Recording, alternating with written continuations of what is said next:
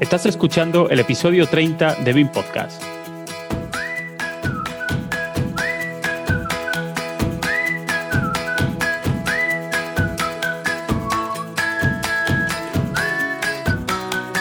Hoy hablamos de revisión de modelos, tema central de la metodología BIM.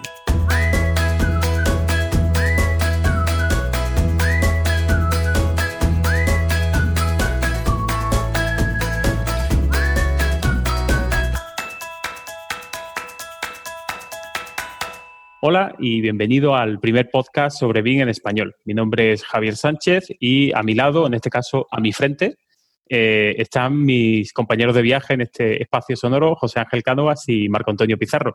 ¿Qué tal, José? Buenas tardes. Buenos días, tardes, noches, dependiendo de la hora a la que escuches este podcast. Y hola a ti, Marco. Buenas tardes, Javier, José. Buenas tardes, tarde. Son más de las siete y media de viernes. Hay indicios de que todos andamos ya un poco espesos, así que crucemos dedos. Bueno, pues, pues sí, hoy estamos espesos, pero estamos innovando un poquito porque no sé si esto lo acabaremos publicando el vídeo, ¿no? Pero estamos grabando por Zoom, gracias por cortesía de nuestro invitado. Y bueno, un invitado que hemos traído hoy aquí para hablar sobre uno de los grandes temas de la metodología BIM, ¿no? La revisión de modelos. ¿No es así, José? Así es, Javier. Una cuestión a la que tampoco habíamos dedicado un programa específico, Así que tocaba. Como siempre, pues traemos a alguien que sabe mucho de esto.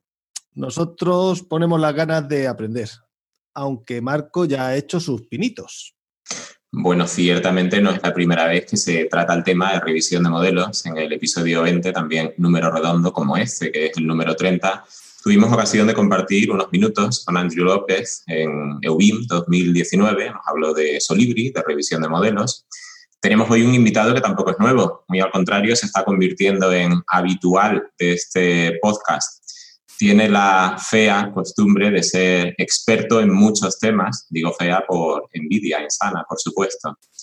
Y eh, bueno, pues además de conocer el tema de hoy a nivel teórico, revisión de modelos, tiene mucha experiencia de campo, yo creo que eso es lo interesante y eh, bueno, no lo voy a presentar. Si algún oyente de BIM Podcast aún no conoce a, a este invitado, puede repasar el episodio 23 en que nos habló de nuevos perfiles profesionales. Tenemos hoy aquí de nuevo, bueno, pues al hombre que vive permanentemente agarrado al techo.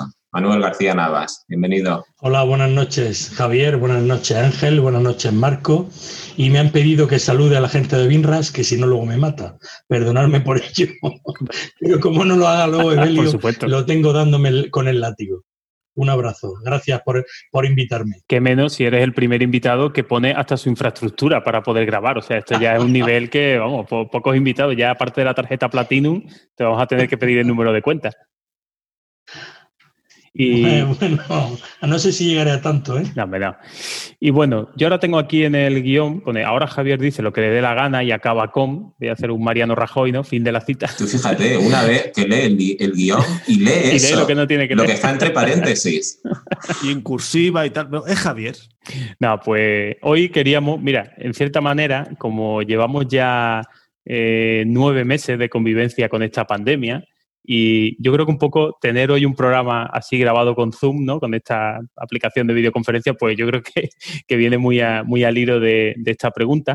Y lo que quería preguntarte, Manuel, es eh, cómo ha afectado pues, a un profesional del BIM como tú esta situación de pandemia. ¿Hay algo así que quiera resaltar que, que te haya cambiado para bien o para mal? Pues mira, me alegra que me hagas esa pregunta porque resulta que yo al principio estaba un poco preocupado. Tuve unos inicios de año brutales con el tema de la publicación de la guía BIM para la arquitectura técnica, que nos ocupó el ir eh, eh, caminando hasta Extremadura. Llegué evangelizando en toda Andalucía, en parte fuera de Andalucía, el, mogollón que tuvimos, en la bulla de trabajo, justo fijaros antes del mes de marzo. Todo el mundo quería posponer la guía, posponer las reuniones, pero se apretó la agenda entre enero y marzo y fue brutal. Yo creo que ahí en ese momento trabajé como si hubiera sido un año completo. Y a partir de ahí comenzó el COVID nos confinamos, entre ellos incluido yo, todo el mundo, cambió la percepción del trabajo, cambió todo, se tardó un poco en reaccionar porque yo la infraestructura para trabajar en, modo online para trabajar, eh, para teletrabajar, la tengo hecha desde, desde el año 2005. O sea que imagínate, a mí no me ha pillado esto de sorpresa, fue a partir del verano cuando yo he empezado a notar un cierto cambio en el sector y una cierta necesidad de aprovechar este momento para eh, formarse, para implantar el BIM en la empresa. Y estoy saturado, sobresaturado, tengo cerrado hasta el mes de marzo de trabajo y no paran de llamarme, quieren meterme eh, hasta de dos a tres, me han preguntado que qué hago de dos a tres y le he dicho, hombre, tengo que comer en algún momento, ¿no? Eh, hay cierta revolución en el sector ahora mismo, en el sector AECO, por implantar el BIM, por en implantaciones que ya han hecho eh, arreglar o mejorar esa implantación y, la verdad desbordado. Yo personalmente estoy desbordado. Ya sabéis que los perfiles STEM están muy demandados. Nos llamaban antes frikis, ahora nos llaman perfiles STEM. Y, la verdad que tiene mucha salida tener un perfil que en modo online, yo aquí estoy en mi ecosistema, en mi entorno con mis seis monitores, mi ordenador refrigerado por Calimocho, como dices tú, y estoy pues como pez en el agua y doy el 100%, no el 500%, porque no es lo mismo tenerte que desplazar a una empresa con un portátil a trabajar que tener toda tu infraestructura y ponerla al servicio de la empresa. Y eso en potencialidad se nota mucho. Falta el contacto humano con las personas, ¿no? Eso sí me falta y lo necesito necesito, el tomarte la cerveza, el darle la mano a alguien, el echarle la mano por el hombro. E, ese, ese tema sí lo noto en falta, entonces me noto raro, pero um, a tope, a tope del trabajo ahora mismo. Bloque 1. Como siempre, Marco nos lo divide en tres bloques y el primero consiste en Navisworks y otros programas de revisión de modelos. Eh, Sabes que a mí me gusta comenzar por, recordando que BIM Podcast pues siempre quiere ser un podcast para todos los públicos. Por lo que vamos a dedicar unos minutitos a los que no conocen este tipo de aplicaciones. ¿Podrías explicarnos en dos minuticos qué es un programa de revisión de modelos? ¿Para qué sirve? Porque Marco, eh, te voy a avergonzar, con el ingenio y la agudeza que le caracteriza en la práctica del naming, estuvo tentado de llamar a este episodio Navasworks. Consciente de que la aplicación de la que haces uso es que es la que propone Autodesk, pero no queríamos limitarnos solo a esa. ¿Nos hablas de ella y luego abrimos el abanico? Sí, eh, perfectamente. Navisworks, que es el software que utilizo yo de auditoría de modelos, porque Revit también se puede utilizar como auditoría de modelos, pero dentro de Revit me gusta usar un plugin que se llama Enscape para tener una visión del, modelo, pero desde un punto de vista más humano, ¿no? Más navegar como si fuera una persona real por el modelo, activas, desactivas de elementos. El concepto es que al trasladar la geometría de Revit a Navisworks, esta geometría se hace más liviana y es mucho más sencillo revisar un modelo dentro de Navisworks. Con Navisworks podemos eh, eh, analizar la interferencia, cuantificar el modelo, lo que se pueda cuantificar, ya veremos ahora después la problemática que hay en torno a todo esto. Podemos simular el modelo con una base de datos conectada con eh, Microsoft Project, eh, podemos eh, hacer una gestión visual de ese modelo, podemos hacer animaciones de objetos dentro de, para ver si, por ejemplo, una grúa, si la animamos, puede colisionar en algún momento eh, con alguna infraestructura, etcétera, etcétera. Entonces, un poco para eso sirve Navisworks, ¿no? Para, para, para ese, pero con, con, modelos, ya te digo, más livianos, con una geometría transformada en la que un modelo de 300 megas de Revit se puede quedar perfectamente en 35 o 50 megas en Navisworks. Oye, y esto de Navisworks, esto de coordinar los modelos, es porque son modelos BIM, ¿no? Porque cuando los proyectos se hacían en CAD, no había que coordinarlos, ahí no había colisiones, había líneas en planos y no había conflictos. Entonces, ¿no sería mejor seguir trabajando en CAD y así no hay que revisar modelos? A ver, eh, evidentemente es una pregunta muy tonta, pero seguro que te la han hecho de alguna forma parecida alguna vez, ¿verdad? Pues esto que os voy a contar os va a descolocar porque no os lo esperáis, pero he coordinado, he coordinado archivos PDF y archivos DWG dentro de Navisworks. Llamadme loco. Pero a que no os lo esperabais. Pues se pueden coordinar modelos PDF, se pueden coordinar modelos DWG dentro de evidentemente no con la potencia que tiene un modelo, eh, un modelo tridimensional, un modelo con datos, no de la misma forma, pero sí se puede hacer una auditoría de, no es la herramienta de auditoría de WG ni de PDF por excelencia, pero yo he auditado, me he atrevido a hacer y no funciona mal del todo, ¿eh? Probadlo. Eh, meter un PDF, meter un DWG y hacer gestiones ahí de con anotaciones, con incidencias, con está bastante bien. ¿eh? A ver, hay, hay, datos con menor profundidad, pero bueno, no deja de, haber datos y geometría. A ver, lo de la pregunta esta, explico un poco. Resulta que yo llevo esta grabación ya con el precalentamiento hecho. He salido hace 10 minutos de la sesión de hoy, de los cursos de los viernes, organizada por el equipo de BINRAS. José también estaba allí. Gracias. Y ha dado la casualidad de que el tema de hoy era revisión de modelos con Navisworks, sesión que ofrecía Javier Zangroniz ha sido interesante la exposición y sobre todo ha sido interesante también el debate posterior. Debate que en gran parte... ¿Casualidad, casualidad Marco, o causalidad? Bueno, como tú quieras verlo, casualidad, porque la grabación, esta grabación tendría que haberse realizado la semana pasada, pero bueno, por temas familiares estamos aquí hoy, el mismo día que la gente de BIMRAS ha organizado esto. Y en el debate, bueno, pues eh, ha derivado un poco a, la broma esta que lanzaba yo y que en la, en la sesión eh, la lanzaba Ana, Ana Belén Gutiérrez, que os manda un saludo a todos, también a ti, Manuel, por supuesto. Un abrazo, un abrazo. Y, y bueno, ya está. Venga, Javier, que te toca preguntar. No, yo, le iba a decir primero que si para, coordinar el PDF y el DWG te haces una familia de pantalla de portátil y insertas como un BMP el JPG y lo coordinas. No, no, no, inserto, directamente el DWG e inserto directamente el PDF dentro de, del archivo, dentro de Navisworks con drag and drop, por ejemplo. Así de simple, no, no hay más. Y aparece en el, árbol este de modelos. ¿no? ahí no, ahí ya te lleva la sorpresa de que te faltan, eh, te faltan esos parámetros tan necesarios para muchas veces gestionar eh, las propiedades del modelo. No, no, no hay, no existe ningún tipo de propiedad, evidentemente. Hay una opción a medio camino que es el de WF, ¿verdad? Ese sí da más juego, sin llegar a ser un, un nativo bien propiamente dicho, sí que da bastante juego. Pues sí, lo he utilizado yo alguna vez también para exportar eh, en Syncro. La verdad que se comportaba muy bien porque permitía mandar texturas también y para el tema de eh, ver una planificación así un poquito mejor, la verdad que, no estaba mal. Eh, pues yo te quería preguntar, ya que, bueno, sí, pues hemos, tú has dicho que esto vale para revisar modelos, el Autodesk Navas Works. Y, y bueno, lo que quería decirte es, esos modelos, ¿cómo crees tú o cuál crees tú que es la parte más importante de la coordinación?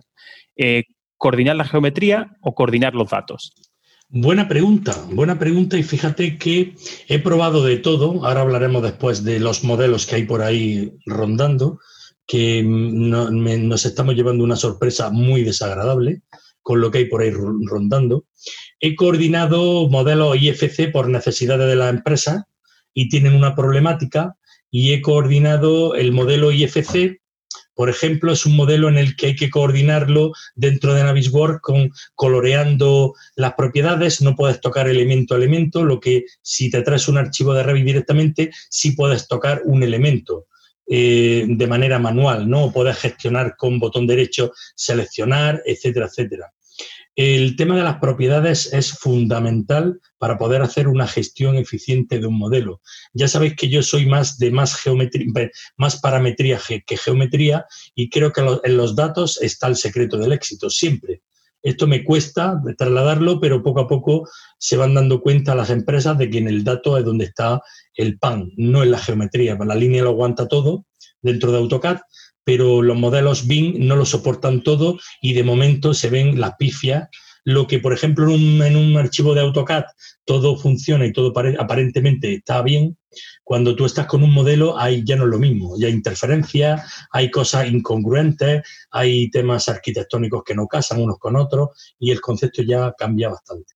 Entonces, eh, podríamos decir que a lo mejor si, si, viéramos también la coordinación como niveles de madurez, se podría decir a lo mejor que una primera coordinación o la eh, nivel 1, podríamos decir como BIM nivel 1, sería coordinar la geometría para evitar pues, interferencias o duplicidades de elementos o cosas de ese estilo. Y después un nivel más avanzado sería esa eh, revisión de, datos para ver que se cumplen pues, los objetivos a nivel de datos, que están bien introducidos según el estándar que tengamos o lo pones tú o crees tú que eh, directamente debemos ir a una coordinación total de las dos disciplinas? Creo que actualmente se está utilizando los programas de modelado como Revit o el plan Archicad como software para generar un plano en PDF, un plano en DWG. Esta pregunta mm, me llegó a mí que se la llegaron a hacer en AEDAS, en la parte de, un contacto que tengo en AEDAS, en la parte de, de obra, en donde estaban generando modelos y en la obra estaban trabajando con PDF, DWG y papel. ¿Qué sentido tiene hacer una inversión tan potente en un modelo? Fijaros el concepto. A mí me encargan, yo tengo un encargo de un elemento tridimensional. Yo encargo un edificio como promotor. Ese edificio se modela en tres dimensiones para luego plasmarse en dos dimensiones para luego fabricarse en tres dimensiones. En el paso del 3D al 2D hay una interpretación, una abstracción, una pérdida de datos brutal. Y si en la obra no se trabaja con el modelo, hay pérdida de datos, hay incertidumbre que previamente la teníamos gestionada dentro del modelo y en la obra no. En la obra volvemos al sistema tradicional. Aunque prefabriquemos parte de la obra, como están haciendo algunos, pero hay parte que no se está gestionando de una manera adecuada. Hay mucho miedo, hay mucha tensión. Yo he tenido problemas en alguna obra en la que me han quitado de en medio la constructora y el estudio de ingeniería y arquitectura cuando entras dentro de una obra y entras mostrando todas las debilidades de la obra y analizando todos los fallos de proyecto y quitándole al constructor todos los precios contradictorios. Entonces, creerme que en las casetas de obra se genera una tensión que se masca en el aire. Y si ya llegas y le dices que quieres poner cuatro pantallas de televisión para analizar el modelo, directamente el día siguiente mm, te dicen que ni vengas.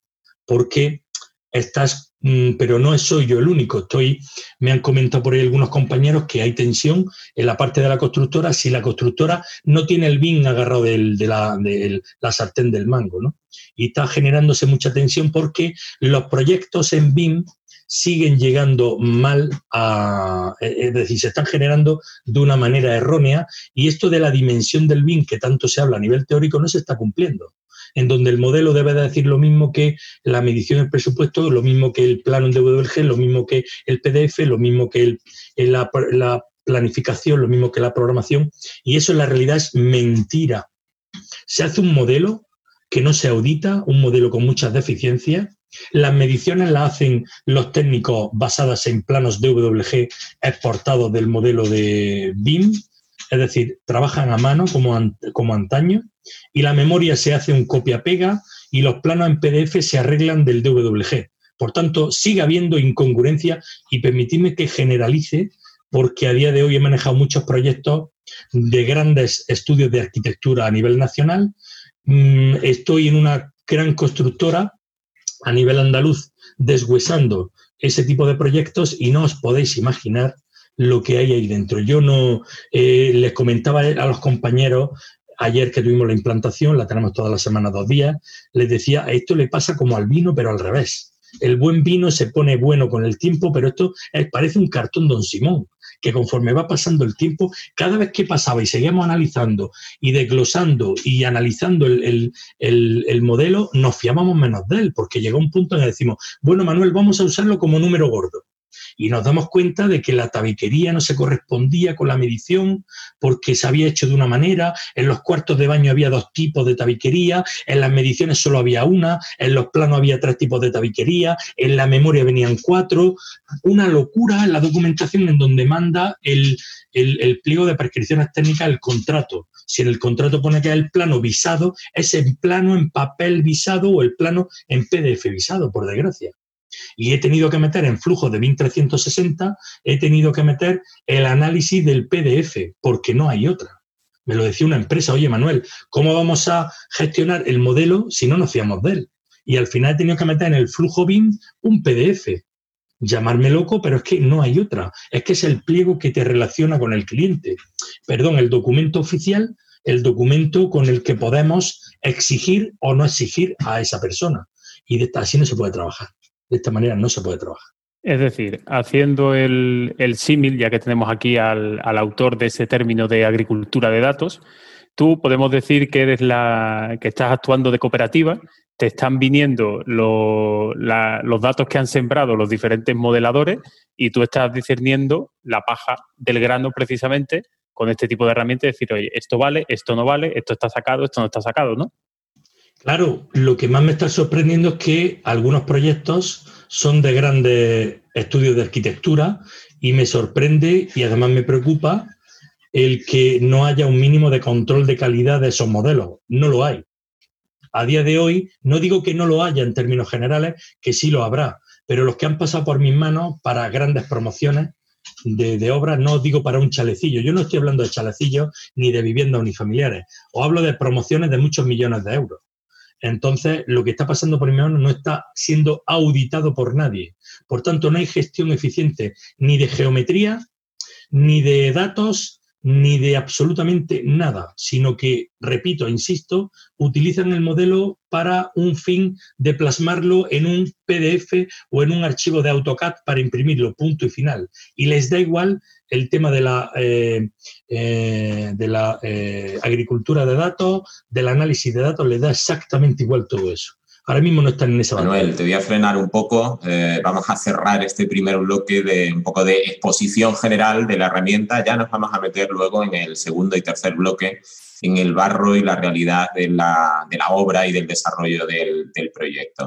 Pero por cerrar este primer bloque un poco de exposición, como decía José, bueno, pues eh, divulgativo eh, de, de, de, las herramientas o de la herramienta Navisworks, que supongo que estamos de acuerdo, una especie de navaja suiza que se adapta a muchos usos posibles.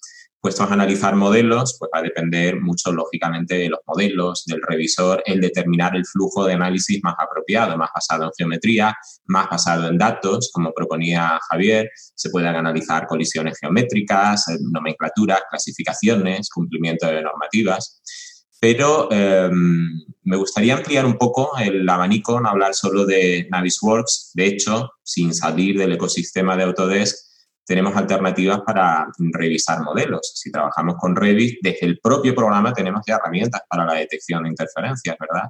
Si nos vamos a la nube, en BIM 360, pues ahí encontramos también el heredero del Glue, que ahora se llama Coordinate. Me gusta mucho cambiar el nombre de las herramientas y si salimos del ecosistema de Autodesk, pues encontramos alternativas tan especialistas como Solibri y quizás en otra liga más low cost, pero perfectamente adaptables a ciertos usos no demasiado exigentes, pues encontramos muy buenas eh, aplicaciones eh, incorporadas a veces en los propios visores BIM, ¿verdad? BIM Collapse Zoom, BIM Vision, incluso Zipe tiene su propia propuesta, también podríamos decir low cost, Em, eh, como el OpenBeam Model Checker, que funciona ciertamente bien. Eh, ¿Conoces o manejas algunas de estas herramientas, vamos a decir, alternativas a Navisworks? ¿Has tenido ocasión de extraer conclusiones, contrastar modelos y aplicaciones de software de revisión? Pues mira, me alegra que me hagas esa pregunta porque tengo que comentarte que en el flujo de análisis de archivos IFC, vía tanto como vínculo como eh, abrir un archivo IFC a través de Revit, no ha detectado elementos duplicados en una, por ejemplo, el análisis de una megaestructura con cimentación por micropilotes, con funda perdida, no ha detectado que había pilotes duplicados, lo que ese mismo IFC dentro de Naviswork sí los ha detectado. Por tanto, en el flujo IFC, Revit es nulo para el análisis de interferencia. Y siempre yo prefiero como herramienta de auditoría eh, Naviswork porque la geometría es mucho más liviana, el modelo es mucho más ágil y eh, se puede analizar desde una perspectiva mucho más sencilla. Como herramientas que conozca por ahí, yo sé que está Solibri, que está, eh, hay otro tipo de herramientas, no las, no las conozco, me gustaría algún día probarla eh, y analizarla. Sé que la interfaz gráfica del simulator de Naviswork no ha avanzado ni tiene pinta de avanzar, que la de Solibri es mucho más eh, visual y me gusta más. Y eh, como herramienta de auditoría, pues también utilizamos para IFC BIM Vision, BIM Collab. BIM Vision es bastante útil para el análisis de, de, IFCs y ya te digo, para en, lo que respecta a Revit, depende de se generan eh, tablas de planificación en un sitio por el que se tiene más controlado y se hace un análisis más de la geometría porque ya los datos dentro de Naviswork, no sé si os he llegado a comentar, pero hay pérdida de datos en la transición del modelo de Revit a Naviswork. Hay pérdida de datos. Siendo de la misma familia siendo de la misma casa de Autodesk, hay pérdida de datos. No me preguntéis por qué, qué es lo que pasa, pero hay pérdida de datos. Entonces, los mismos, los parámetros que yo tengo, toda la información eh, que tengo en Revit no es trasladada a Naviswork. Ahí hay un fallo en la gestión de base de datos, por tanto, Naviswork para el análisis de gestión de datos no me mola tanto, no me gusta. Me gusta solo para geometría geometría, entender el modelo constructivamente, cómo se construye, cómo, es decir, para intervenir con otro tipo de, de agentes generando primas colaborativas a través de visores gratuitos online, etcétera, etcétera. Pero como herramienta para gestión de datos pura y dura, prefiero el, software nativo, siempre llámese si, si utilizáis Archicad o si utilizáis Allplan o en este caso, mi caso, Revit, pero yo prefiero el, el, nativo porque os garantizo que hay pérdida de datos. Yo lo he comprobado, ¿eh? Lo he comprobado porque he estado buscando dónde está eh, esta propiedad de este elemento y no estaba. Y en Revit estaba. Entonces, quien me diga, no, no, es que estar está, pero ¿dónde? Yo tengo que tocar ese elemento, ver sus propiedades dentro de Navisworks y tenerlo en una de las pestañas, que sabéis que hay muchas pestañas en propiedades y no está esa propiedad. Entonces, hay pérdida de datos, anótense por ahí, hay pérdida de datos en la transición de Revit a Naviswork. Por tanto, para mí, Naviswork a día de hoy no es una herramienta válida o eh, una herramienta fiable para la gestión eficiente de datos. Prefiero el software nativo.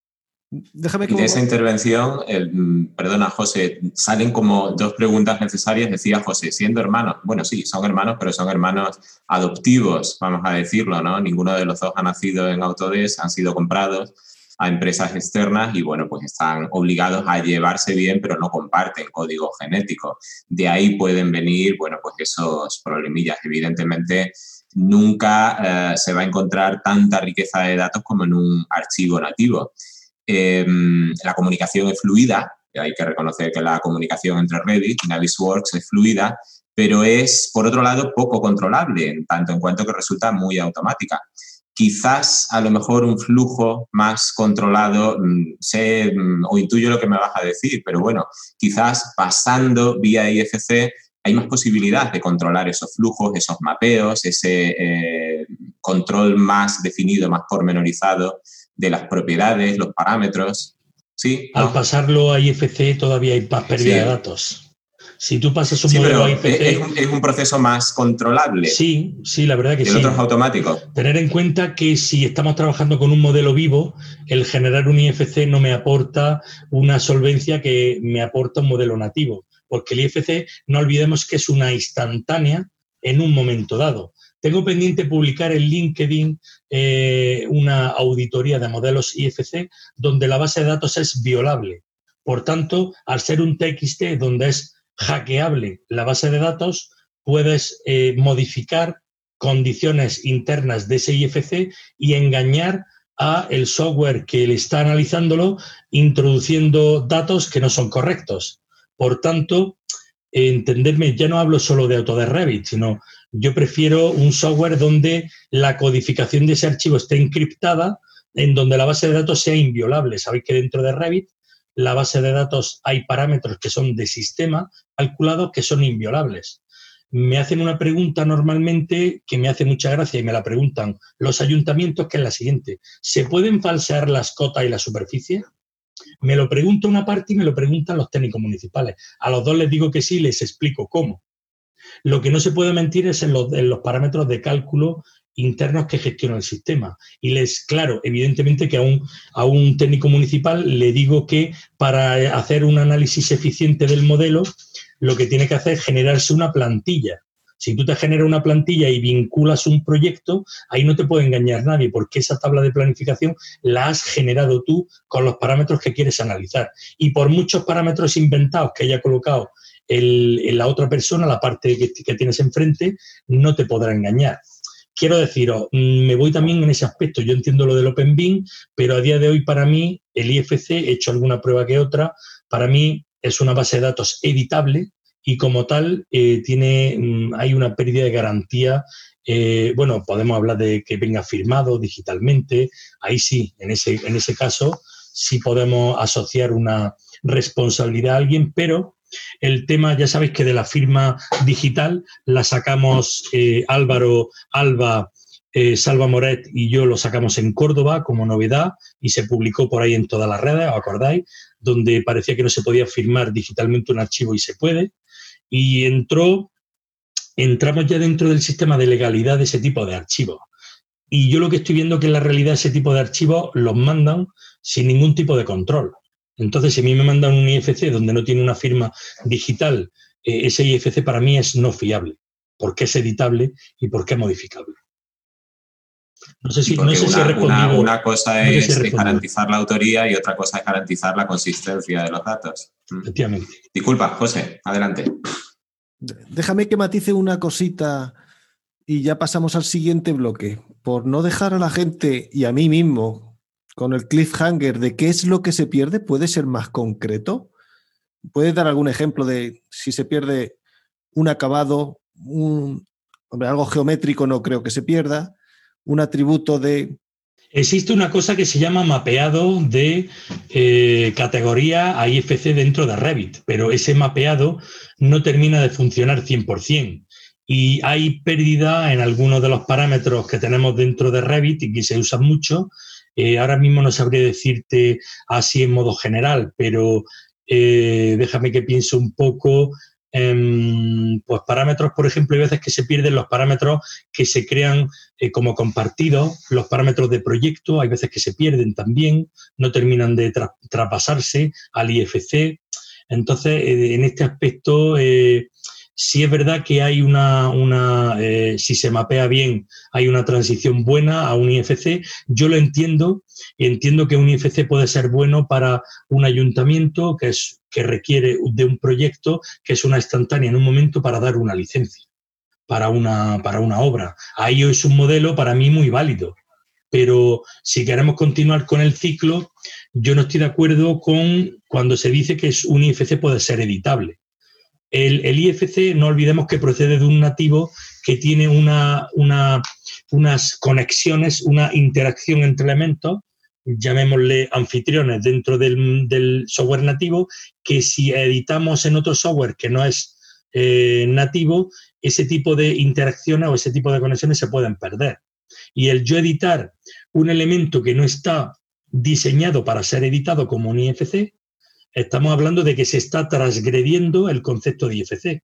IFC, como concepto, es una instantánea de un modelo en un momento, eso nadie puede negarlo. Si yo sigo editando ese modelo, entonces mm, pierdo, pierdo el, origen, pierdo la, unidad, la integridad, puedo tener pérdida de datos porque algún elemento lo trate de una manera diferente. Os hablo de, obras grandes, no evidentemente un chalet pequeño, donde si yo edito el, IFC no va a pasar nada. Os hablo de cosas grandes, un hospital, un hotel grandísimo. Ahí si empezamos a tocar IFC, pues yo no creo que funcione, no termine de funcionar la cosa a día de hoy. No os digo que el IFC de aquí a 10 años, 5 años evolucione y sea otra historia que no lo es hoy, ¿eh? pero a día de hoy, a día de hoy no termina de funcionar 100%. Si era por dejar algún ejemplo concreto, como ya has especificado lo de los parámetros compartidos, por si la gente luego quiere hacer sus pruebas, mm, dejárselo un poquito más definido y, orientarlos un poco en la búsqueda que hagan la prueba. Que hagan la prueba, fijaros qué prueba más sencilla. Yo tengo un modelo en Revit, lo exporto a IFC y lo vuelvo a importar dentro de Revit. Ahí hay pérdida de datos. Llámale, llámale Ángel que Autodesk no quiere que funcione. Llámale. Puede ser. Pero esto es lo que no se concibe. Es decir, que el propio programa te exporte un IFC que vuelves a importar y hay datos que ya no tienes y revisa el mapeo y está perfecto. ¿Qué está pasando aquí? Claro, hay eh, dentro del mapeo, hay todavía el IFC no ha evolucionado y hay cosas que todavía no se pueden mapear. Dentro de, no olvidéis que estamos hablando de BIM Data, estamos hablando de una base de datos de un software nativo que es eh, de ese software nativo y nada más. Dentro de la jerarquía de datos que tenemos dentro de Revit, disciplina, categoría, familia, tipo y ejemplar, eso existe en Revit. Fuera de ahí no existe esa, esa categorización. La transformación se hace a property set, a clases dentro de los IFC y es otra historia. Entonces hay una transformación y entenderme que en ese totum revolutum pues haya pérdida. Es que es normal. Yo es que lo veo hasta normal, ¿no? Porque son dos bin data totalmente diferentes. No tienen nada que ver. La estructura de datos de un IFC con la estructura de datos de un Revit, de un archivo de Revit, perdón, no tiene absolutamente nada que ver. Pues sabiéndolo ya, por nuestra parte damos por terminado el bloque 2, si te parece, y pasa bloque 1 y pasamos al bloque 2, revisión de modelos reales, uso en obra y calidad de los modelos de estudio. Empezamos diciendo que tenemos unos software, unos programitas estupendos, pero ¿qué pasa en las obras? tú eres de los que se mancha las botas de barro y pasa tiempo en, en las casetas. ¿Qué pasa cuando llegas con tu mega ordenador, abres Navis? Eh, bueno, hay algunos, algunos, se oye por ahí ya está aquí el de los aparaticos, ya viene este a dar por culo, ya viene el lumbreras, ah, claro, evidentemente. Hay mucho miedo, Ángel, hay mucho, mucho, mucho miedo, me lo dicen los propios técnicos, a sacarlos de su zona de confort. Cuando ellos le hablan de gestión de datos, se ponen blancos como el papel, porque ellos están acostumbrados a trabajar como se trabaja en la obra. Eh, yo se lo digo eh, y no es mentira. Si nosotros analizamos el sistema de trabajo en la Edad Media y analizamos el actual, poco ha evolucionado tanto en el trabajo en obra, que es muy artesanal, como en un plano antes llamarle pergamino. Antes era un pergamino, un trozo de piel con unas líneas. Ahora es lo mismo, es un papel, está hecho con ordenador, pero el concepto es el mismo. Hay mucho miedo, Ángel, a hablar de datos dentro de las obras. Mucho miedo a ver los modelos dentro de la obra y mucho miedo a trabajar con un con flujo, con BIM dentro de la obra. Entonces hay mucha resistencia ahora mismo a ese tema, mucha. Más, más adelante vamos a ir a, la calidad de los modelos que se generan en los estudios para el proyecto pero en este vamos a prestar más atención a la parte personal. Como dices, la gente tiene miedo. Y al fin y al cabo, los programas de revisión pretenden adelantarse a, los problemas que surgen en la obra. La acogida, por lo que dices, es regu. Y yo es que desde mi pequeña experiencia, que llevo un tiempo yendo a obras de cierta envergadura, de 104 viviendas, 280 y pico en dos torres, un hotel de 116 en dos plantas, y a los jefes y encargados de obra, mm, no los vamos a, tienen su mérito, tienen su trabajo, pero los sacas de los planos y en papel y AutoCAD y se pierden, ¿eh? Que yo lo que más he visto ha sido alguien con una tablet mirando los PDFs en la misma tablet. ¿A ti te pasa? Sí, totalmente, pero no, no, olvides de que debe de haber una formación de este tipo de personal. Yo, yo he participado en implantaciones, por ejemplo, el caso de una empresa eléctrica, donde he tenido que formar a los encargados de obra, que ellos eran responsables de formar a su vez al, a operarios, y han acogido muy bien este tipo de herramientas. Por ejemplo, Slack y Trello, eh, me lo agradecían enormemente porque me decía un encargo que estaba harto de mirar en WhatsApp Dice, Manuel, ¿tú sabes lo que es mirar 200 mensajes en un grupo, mis cuñados por otro lado, mi mujer diciendo que vaya a recoger la barra del pan, el niño? Dice, es una locura.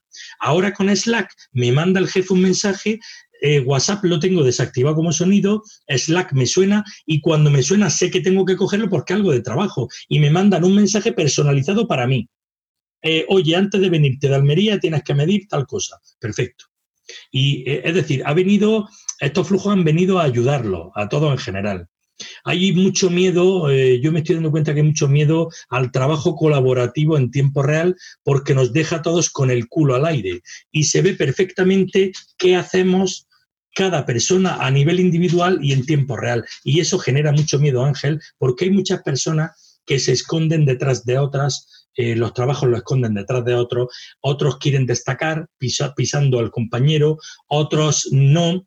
Entonces, hay un cierto ambiente tóxico en general eh, a nivel de la empresa en donde se encuentran muy a gusto en la jungla, donde eh, lo cómodo es ante, ¿cómo se dice el refrán este? Ante esto de los de los peces, ¿cómo se dice? A más revuelto, ¿no? Ganancia de pescadores, ¿no?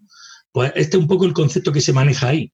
Esta mañana está en una implantación de un estudio muy importante de Madrid y hablaba de todo esto y me decían que hay compañeros que se resisten. Y yo estaba trabajando en plan evangelizador. Fijaros que en la primera fase de la implantación se actúa como un psicólogo puro y duro, es pico y pala, tío. No os podéis ni imaginar. Es pico y pala y pico y pala y pico y pala. Me pasó lo mismo en Cajamar, me pasa en grandes empresas donde tú llegas, llevan 20 años, 25 con su AutoCAD, su Word y su Excel y no lo saques de ahí. Entonces, claro, tú lees lo que el mundo que tú lees en la primera sesión que yo he tenido hoy, los he dejado hechos polvo me han dicho, Manuel, ¿por qué no podemos salir? Si no, ahora mismo nos, salimos a, tomar, a tomarnos tres cubatas directamente a la calle. Claro, ellos están acostumbrados a trabajar en un mundo y le ofertas tú el mundo de los datos y que es realidad y que se puede conseguir, porque claro, cuando, me, cuando ellos lo ven se creen que todo esto es futuro, pero yo les digo que es pasado. Y entonces más se acojonan todavía. Ese es el concepto, ¿no? Hay mucho miedo, Ángel, mucho miedo. Hay mucho miedo y hay muchos roles, muchas partes y, contrapartes con intereses no necesariamente alineados. Supongo que, eh, bueno, por lo menos a una parte de la gente de obra te la debes ganar cuando tú llegas con tu eh, modelo revisado y dices, mira, hay un problema aquí, aquí y aquí. Y aquí hay que colocar un pasatubos y hay que mover esa instalación porque colisiona con la estructura. Y la previsión de hormigón que hay que hacer allí es esa. Quizás en obra ya tiene más sentido usar un programa de revisión como Navisworks como herramienta de consulta sobre el modelo que como detector de problemas, un trabajo que, debería haberse hecho en fase anterior. Em, a ver, resumo todo esto en una pregunta. Em, bueno, ¿crees que es así? ¿Crees que eh, una herramienta como Navisworks, una navaja suiza como Navisworks o cualquier otro revisor de modelos puede tener un diferente comportamiento, un diferente uso en fase de proyecto donde quizás tenga más sentido la, detección de errores, de conflictos, que en fase de obra donde se puede convertir en una herramienta más de consulta, de comunicación trazable. Mm, bien, eh, eh, aquí te voy a responder un par de cosas.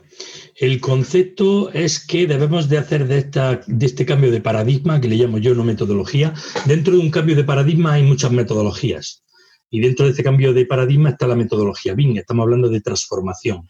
Existe una transformación digital, una evolución hacia la industria 4.0 del sector a eco, que parte de él todavía no nos habíamos industrializado y en ello estamos. El truco, el secreto del éxito es hacer, hacer de todo esto que sea inclusivo, no exclusivo. ¿Cómo se genera? Y aquí también respondo a la parte anterior de Ángel que me quedó pendiente y a ti también, el concepto de generar a lo que yo le llamo prismas colaborativos y son ni más ni menos que entornos amigables para cada persona. Yo, ¿cómo hago que mi jefe de departamento se involucre dentro del proyecto?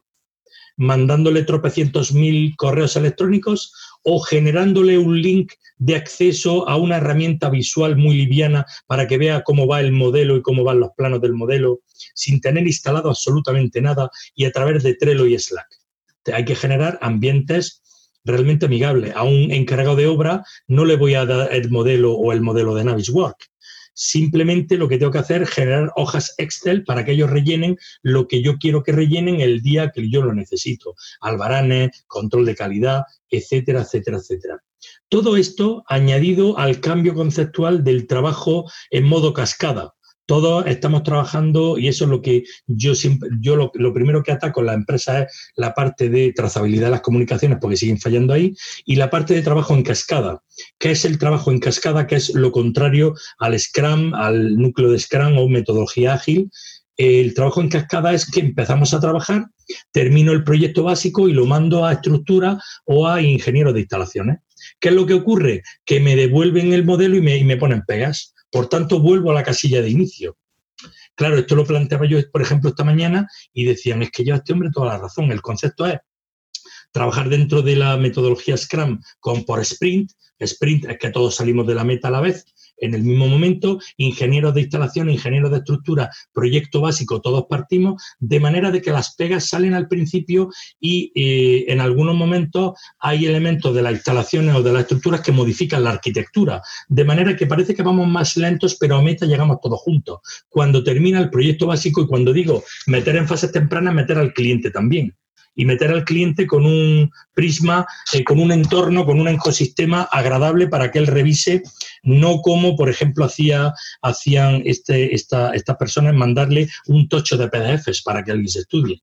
Yo tengo que generar un entorno agradable para que esa persona vea lo que le interesa y en tiempo real me dé la respuesta. No hay otra. El, el, secreto de todo esto es trabajo colaborativo en tiempo real y atacando fases tempranas y no trabajando en modo cascada. Este es el comienzo de todo proyecto. Si seguimos utilizando la, eh, eh, el, estilo clásico de trabajo en modo cascada y, utilizamos eh, mucho los prismas individualistas de manera que son excluyentes, dejamos fuera encargados, dejamos gente que tiene mucho que aportar, mucho que aportar, no sirve absolutamente de nada, no funciona y seguimos y sabemos, ese camino sabemos a dónde, a dónde conduce. Si yo me tomo la pastilla azul, yo sé a dónde conduce. Dejadme eh, que os ofrezca la pastilla roja y os enseñaré la madriguera de conejos. Tenemos por ahí pendiente una pregunta de construcción 4.0, de prismas colaborativos, pero yo voy a, tratar de llevarte otra vez a la senda del guion. Tenemos pendiente, eh, bueno, la pregunta que nos afecta a los modeladores, eh, cómo llegan los modelos a obra. En cualquiera de los programas de modelado que conocemos, bueno, resulta muy sencillo eh, montar un, modelito conceptual o, básico. Lo complicado siempre es montar un modelo suficientemente coherente y detallado, con información suficiente como para definir las obras a realizar, lo que llamamos o lo que deberíamos llamar un modelo de construcción o simplemente construible. La cosa se complica además cuando se trata de un modelo federado donde además puede haber pues, modelos parciales de distinta procedencia. Lanzo la pregunta o las preguntas. ¿Qué te encuentras por ahí? ¿Los modelos son modelos constructivos, son modelos consistentes? ¿La información y el detalle eh, que contienen lo es? ¿Los modelos se coordinan cuando deben ser coordinados? Eh, y lanzo la pregunta muy general sabiendo que lógicamente la casuística es enorme, pero en tu experiencia personal, ¿Qué te encuentras por ahí? Pues fíjate, te voy a poner un símil que además siempre pongo en las empresas con las que trabajo. Y es el siguiente, cuando yo voy a un concesionario de coches, yo no digo, quiero un coche. Se me va a quedar el comercial mirándome y diciéndome, ya, esto es un concesionario y hay muchos coches. ¿Qué coche quiere usted? Pues mira, quiero un BMW X6 con llantas eh, deportivas, la pinza del freno que sea de color rojo, el volante quiero que sea de cuero marrón, la tapicería de cuero gris, el techo solar, el interior lo quiero de bla, bla, bla, bla, bla, bla, bla, bla. Un producto que vale 120.000 euros, llave en mano. ¿Qué es lo que ocurre en la obra? ¿Por qué eso mismo no lo hace el estudio de arquitectura o el promotor? Llega al estudio de arquitectura y aquí es eh, esto que se dice mucho, no sé si fue Marco, lo sacaste tú o fue Binrad, no me lo recuerdo, póngame esto un cuarto de kilo de BIM. Es decir, lo primero que hay que definir es para qué quiere el modelo el promotor. Eso es el primer problema que yo me encuentro dentro de y se utiliza el LOT malamente usado, no saben ni lo que es el LOT, ni para lo que sirve, ni atiendan a los estándares de los LOT, no saben que la ISO 19650 habla de usos del BIM, evidentemente. Hay que definir un EIR y dentro del EIR el PIR, lo que es el concepto del XIR, el OIR, el AIR, el EIR, todo esto, si no suena, ir mirándoselo porque esto es conceptualmente hay que definir de, en el inicio qué modelo o qué te voy a ofrecer yo dentro de ese modelo. ¿Qué parámetros quieres? ¿Qué desarrollo geométrico quieres? Y hasta dónde llego. Porque eh, imagínate que un modelo BIM puede ser infinito. ¿Hasta dónde llego? ¿Qué te desarrollo?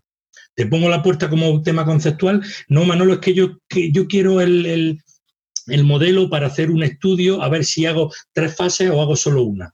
O a ver si hago el proyecto básico de ejecución de las tres promociones o solo de una. Pues eso habrá que trabajarlo de una manera. Si quiero el básico de ejecución solo, hay que trabajarlo de otra. No que esto quiero dárselo al constructor para que me lo mida y quiero que se trabaje con este proyecto la obra, eso es otro, otro concepto. Quiero usarlo para temas de mantenimiento, es otro concepto, eso hay que definirlo. A día de hoy que me encuentro, a día de hoy que no sabe ni Dios la hora que es hacen lo que les da la gana, modelan lo que les da la gana, cogen familias de las que le da la gana, eh, parecidas a o no parecidas a, no hacen gestión de datos eficiente, eh, utilizan las puertas que vienen por defecto en Revit, que esa es una de las primeras reglas que hay que cumplir, que no se usen las familias que vienen por defecto en Revit. Es decir, no hay una, una, conciencia del uso de los modelos, de, de, las herramientas de modelado BIM como eh, el concepto que es una base de datos gráfica.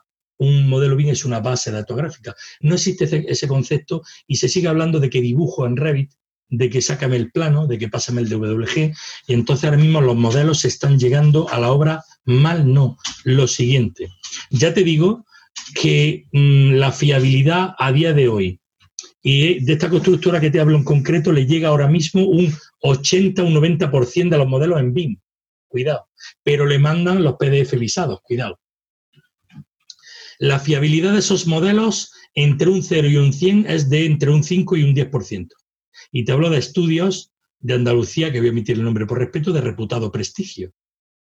Y hay productos en estudios más pequeños que tienen mucha más calidad. Esto es lo que me está sorprendiendo un poco de este concepto del el hacer proyectos BIM como si fueran churras, es decir, no se les ha ido la mentalidad a los grandes estudios de arquitectura del copia-pega, del copy-paste y lo han trasladado al BIM también, lo han trasladado al BIM.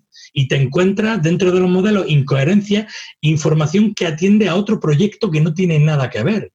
Eh, en, el análisis de la gestión de datos de hace unos días de un proyecto, yo veía unos datos que decía, vamos a ver, esto, este, ese proyecto es aquí, sí, pero es que estoy viendo esto, aquí no me cuadra.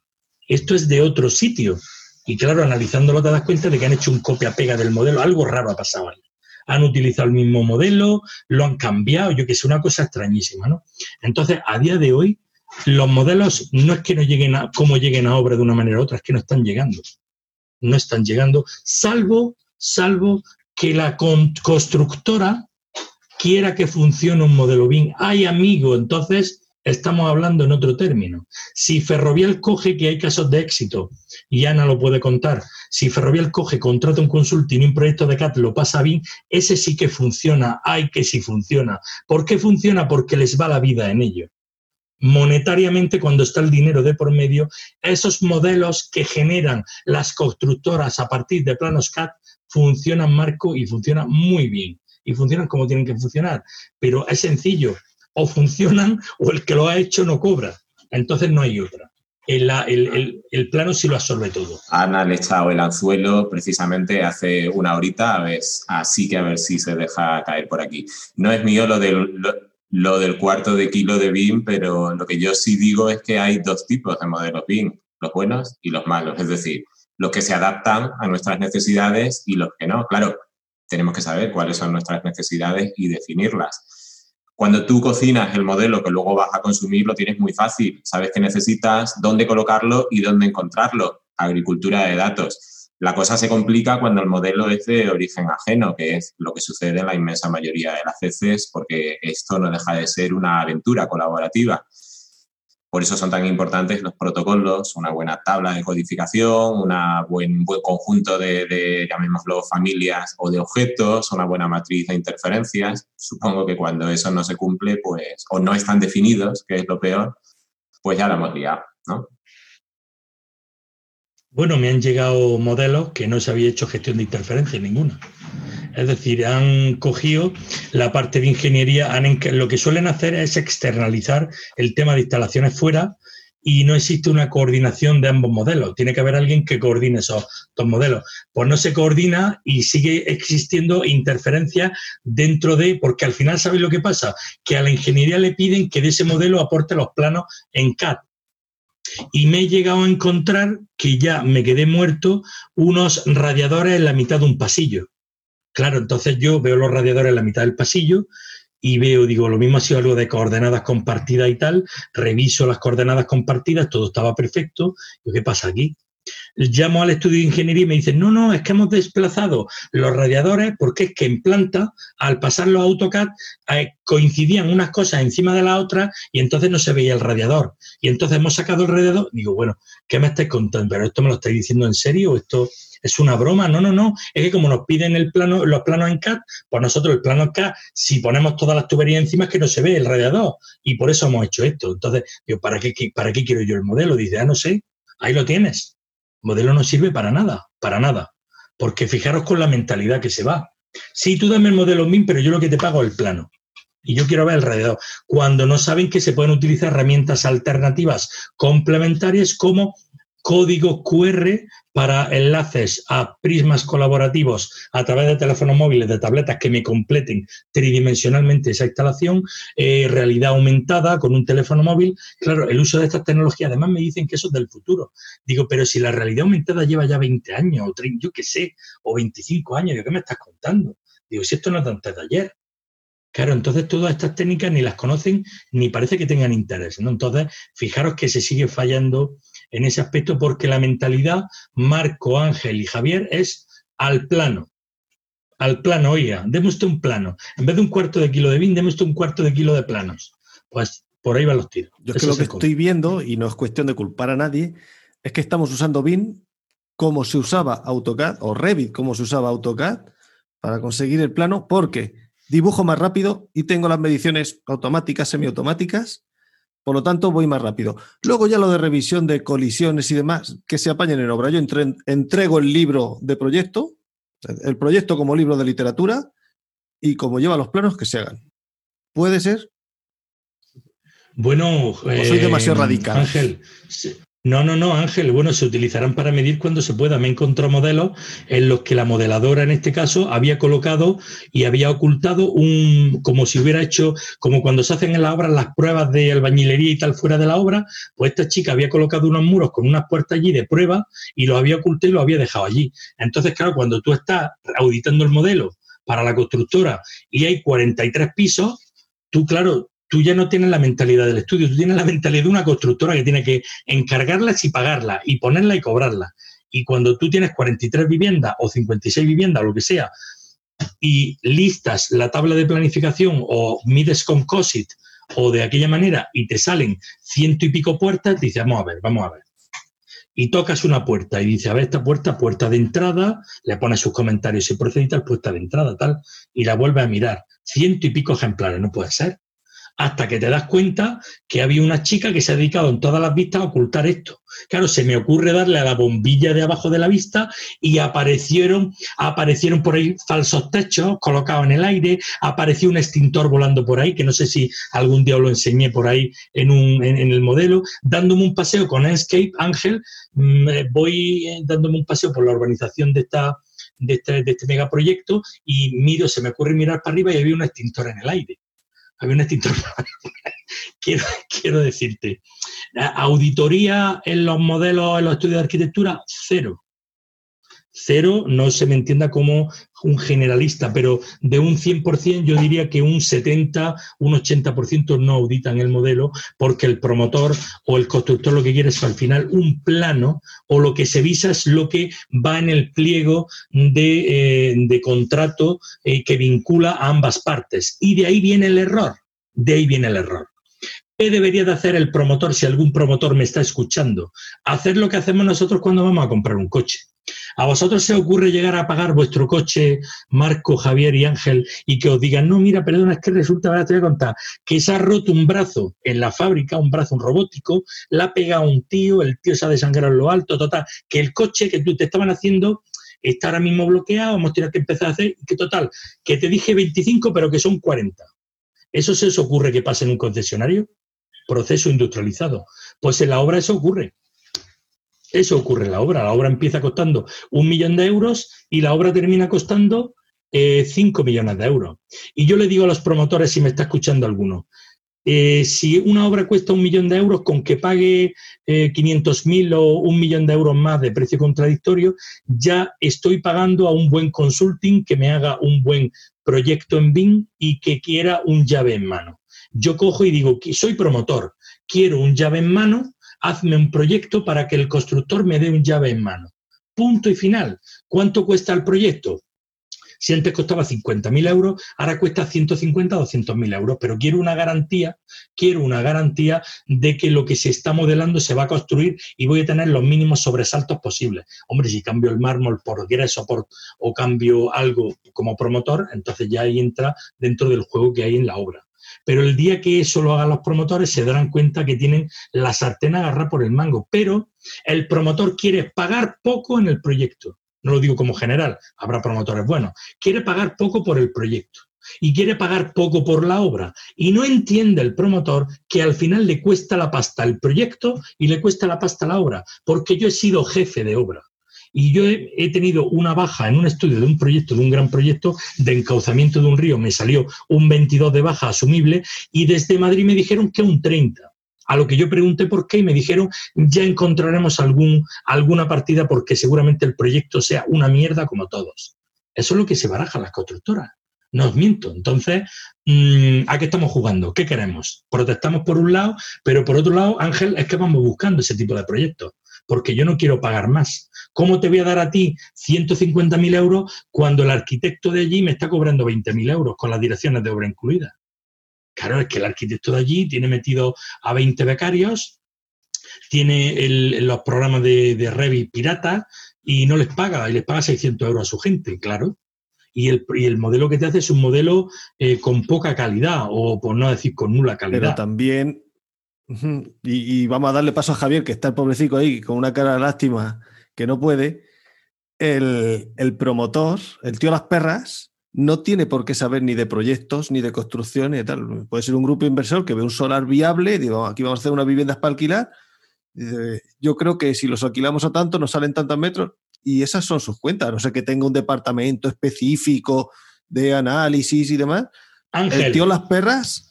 Ángel, te pongo como, como caso tu padre. Tu padre ha tenido un problema. ¿Ha ido al frutero a que le solucionara el problema? No. ¿A dónde, ha ido, tu, ¿A dónde ha ido tu padre?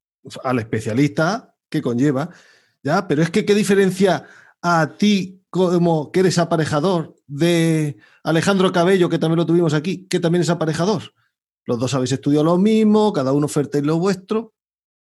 El concepto es que se rodee el promotor de un grupo asesor, de gente que le asesore de una manera fiel y le diga la verdad. Aquí no pasa como en política, a un promotor hay que decirle la verdad. En política a la gente le gusta que la engañen, lo sabéis de sobra un promotor tiene que saber la verdad. Y yo si fuera promotor, yo quisiera estar rodeado de gente que me dijera la verdad.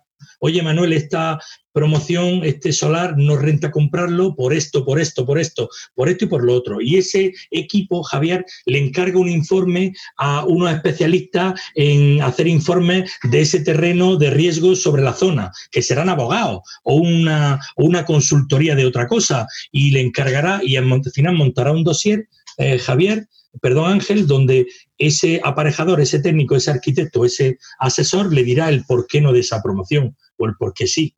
No me meto, no me lanzo en esa promoción. Han sobrevivido los que están haciendo las cosas bien, y yo conozco a muchos. No sobreviven los que trabajan en plan compadre, como siempre.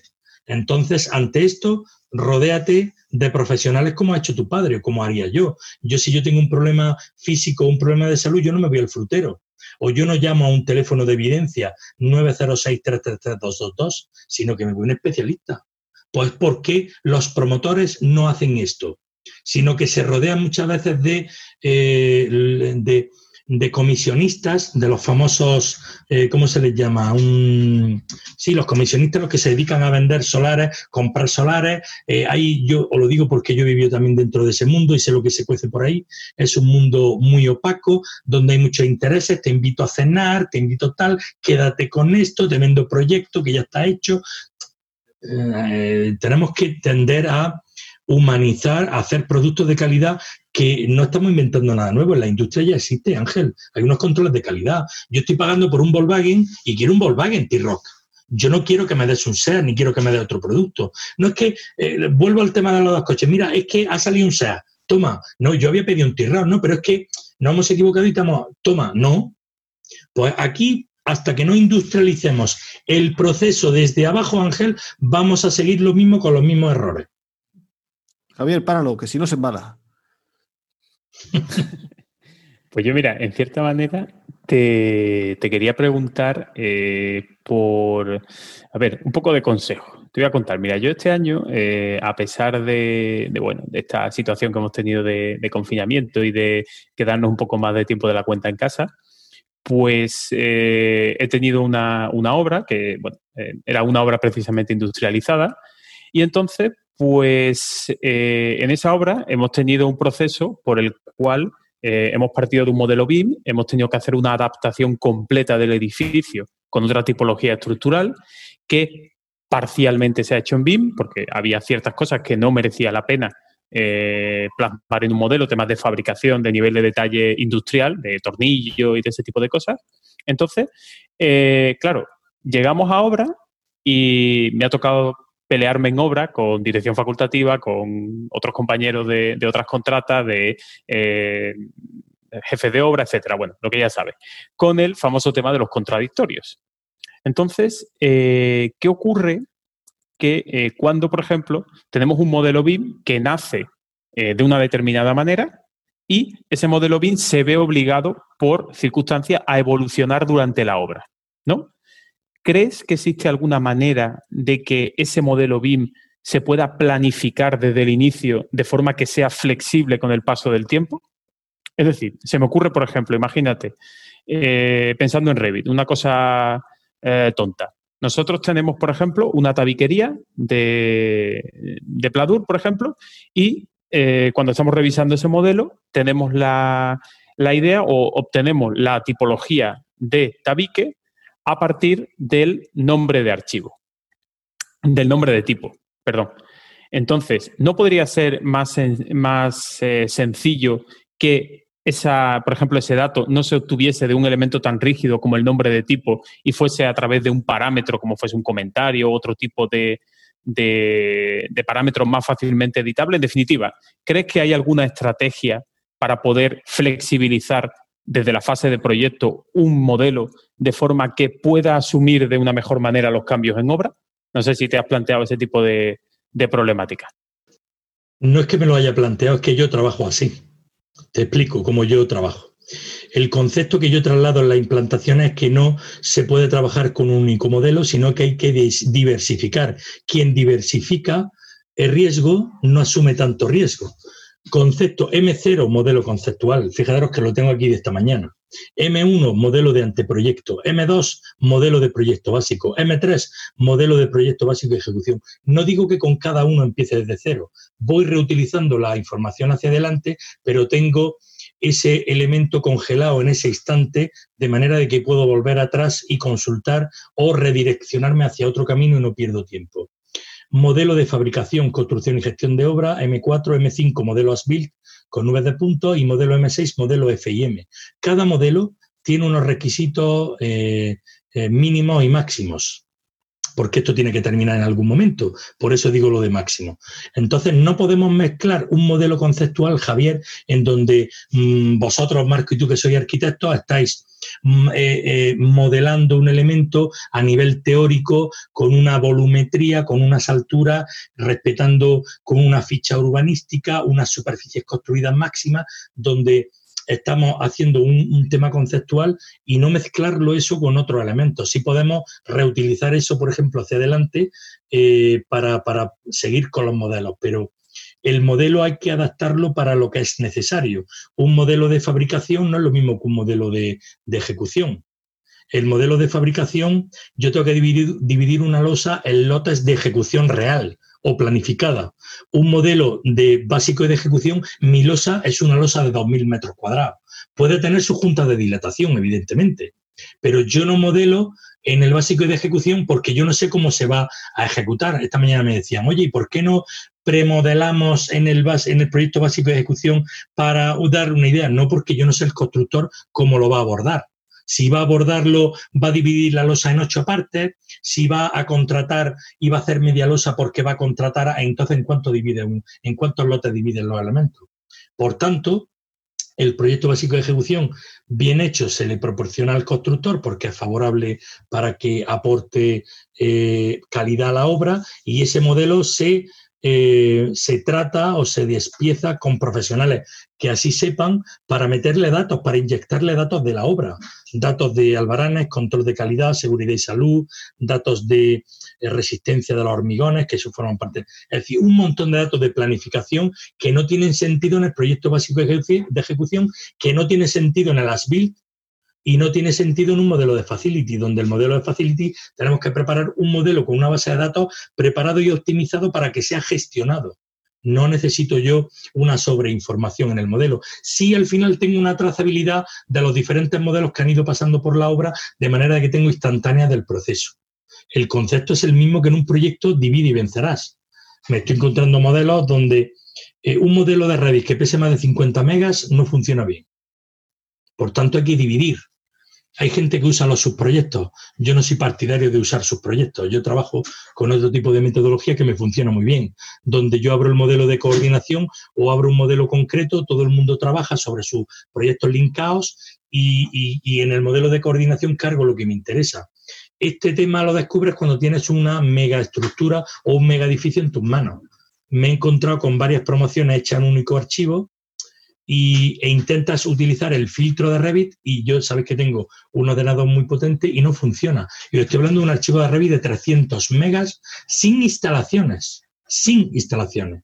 Entonces, decirme a mí qué gestión eficiente hay ahí por parte del, del estudio de arquitectura. No la hay no han estudiado ese, claro, qué es lo que ya a mí me da que está pasando en el estudio, que hay una falta, una falta de, mm, claro, por eso se viene la gente abajo, porque si yo a mí me está dando problemas, imaginaros en el estudio, no terminan en el estudio de funcionar bien con el modelo, se les atranca, van muy lentos, van muy despacio y es porque no, mm, no eh, se paran a pensar cómo ejecuto yo un modelo, cómo fabrico un modelo cómo estandarizo la ejecución de ese modelo.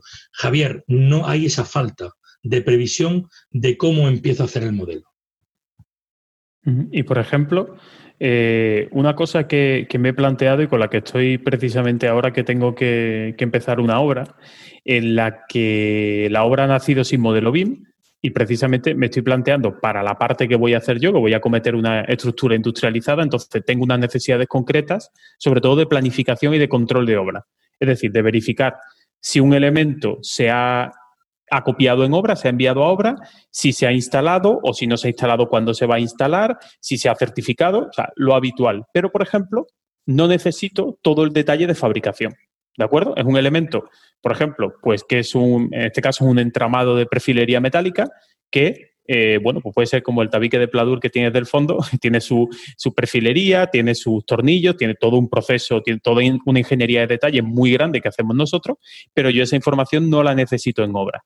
Entonces, realmente, eh, en mi opinión, cuando un modelo pasa del proyecto de ejecución, vamos a llamarlo del proyecto de fabricación en este caso, es decir, de la ingeniería de detalle para definirlo, al proyecto o al modelo que necesito yo en obra, realmente, en mi opinión, es que hay una pérdida de datos enorme porque realmente no se necesitan los datos.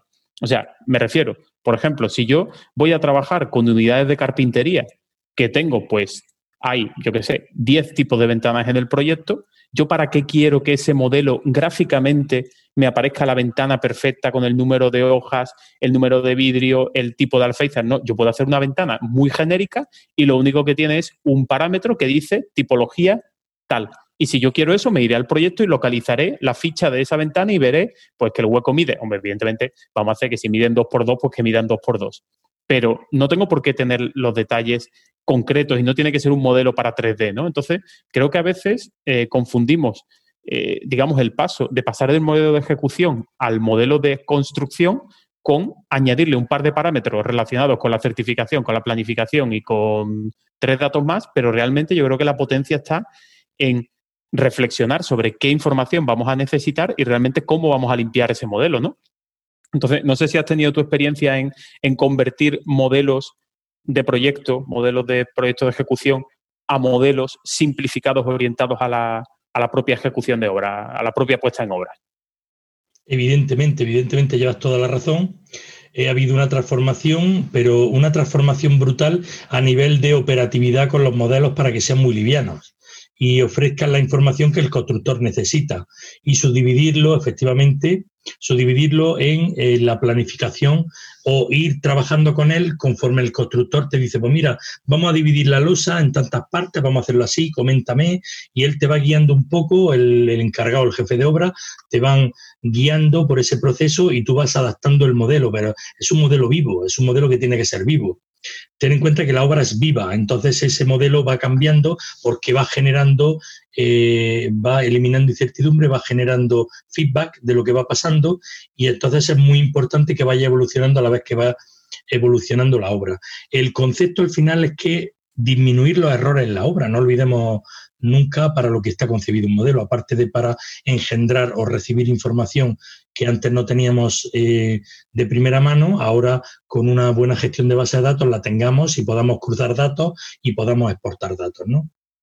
Generar entornos adecuados para que todo el mundo en la obra esté cómodo, ¿no? Y si yo digo que todos los días tienen que rellenar una hoja Excel, pues bueno, esa hoja Excel sí que van a hormigonar hoy. ¿10 pilares? ¿Qué tardo yo en rellenar eh, una hoja Excel con 10 datos? Es que no se tarda nada, ¿no? Inculcar eso en el tema de, de obra, evidentemente, como te he confirmado, el M4, que es el modelo de fabricación, nada tiene que ver con el proyecto de ejecución y hay que adaptarlo hay que adaptarlo al proyecto de ejecución y tiene que ser un modelo liviano y tiene que ofrecer la información que necesita el constructor, que no necesita tanta información como un proyecto básico de ejecución, que su finalidad es ir para ser visado y ser documento contractual con el constructor. Esa es la finalidad de un proyecto básico de ejecución. Y el proyecto, el, el elemento de fabricación, tú me das la razón cuando yo digo menos geometría y más parametría. Yo lo que quiero son datos a mí la geometría ya me la da el proyecto básico de ejecución. ¿Sí o no, Javier? El básico de ejecución me da la geometría. Yo lo que quiero es fabricar. Por lo, que tengo para fabricar es la mínima esencia, lo que necesito para fabricar.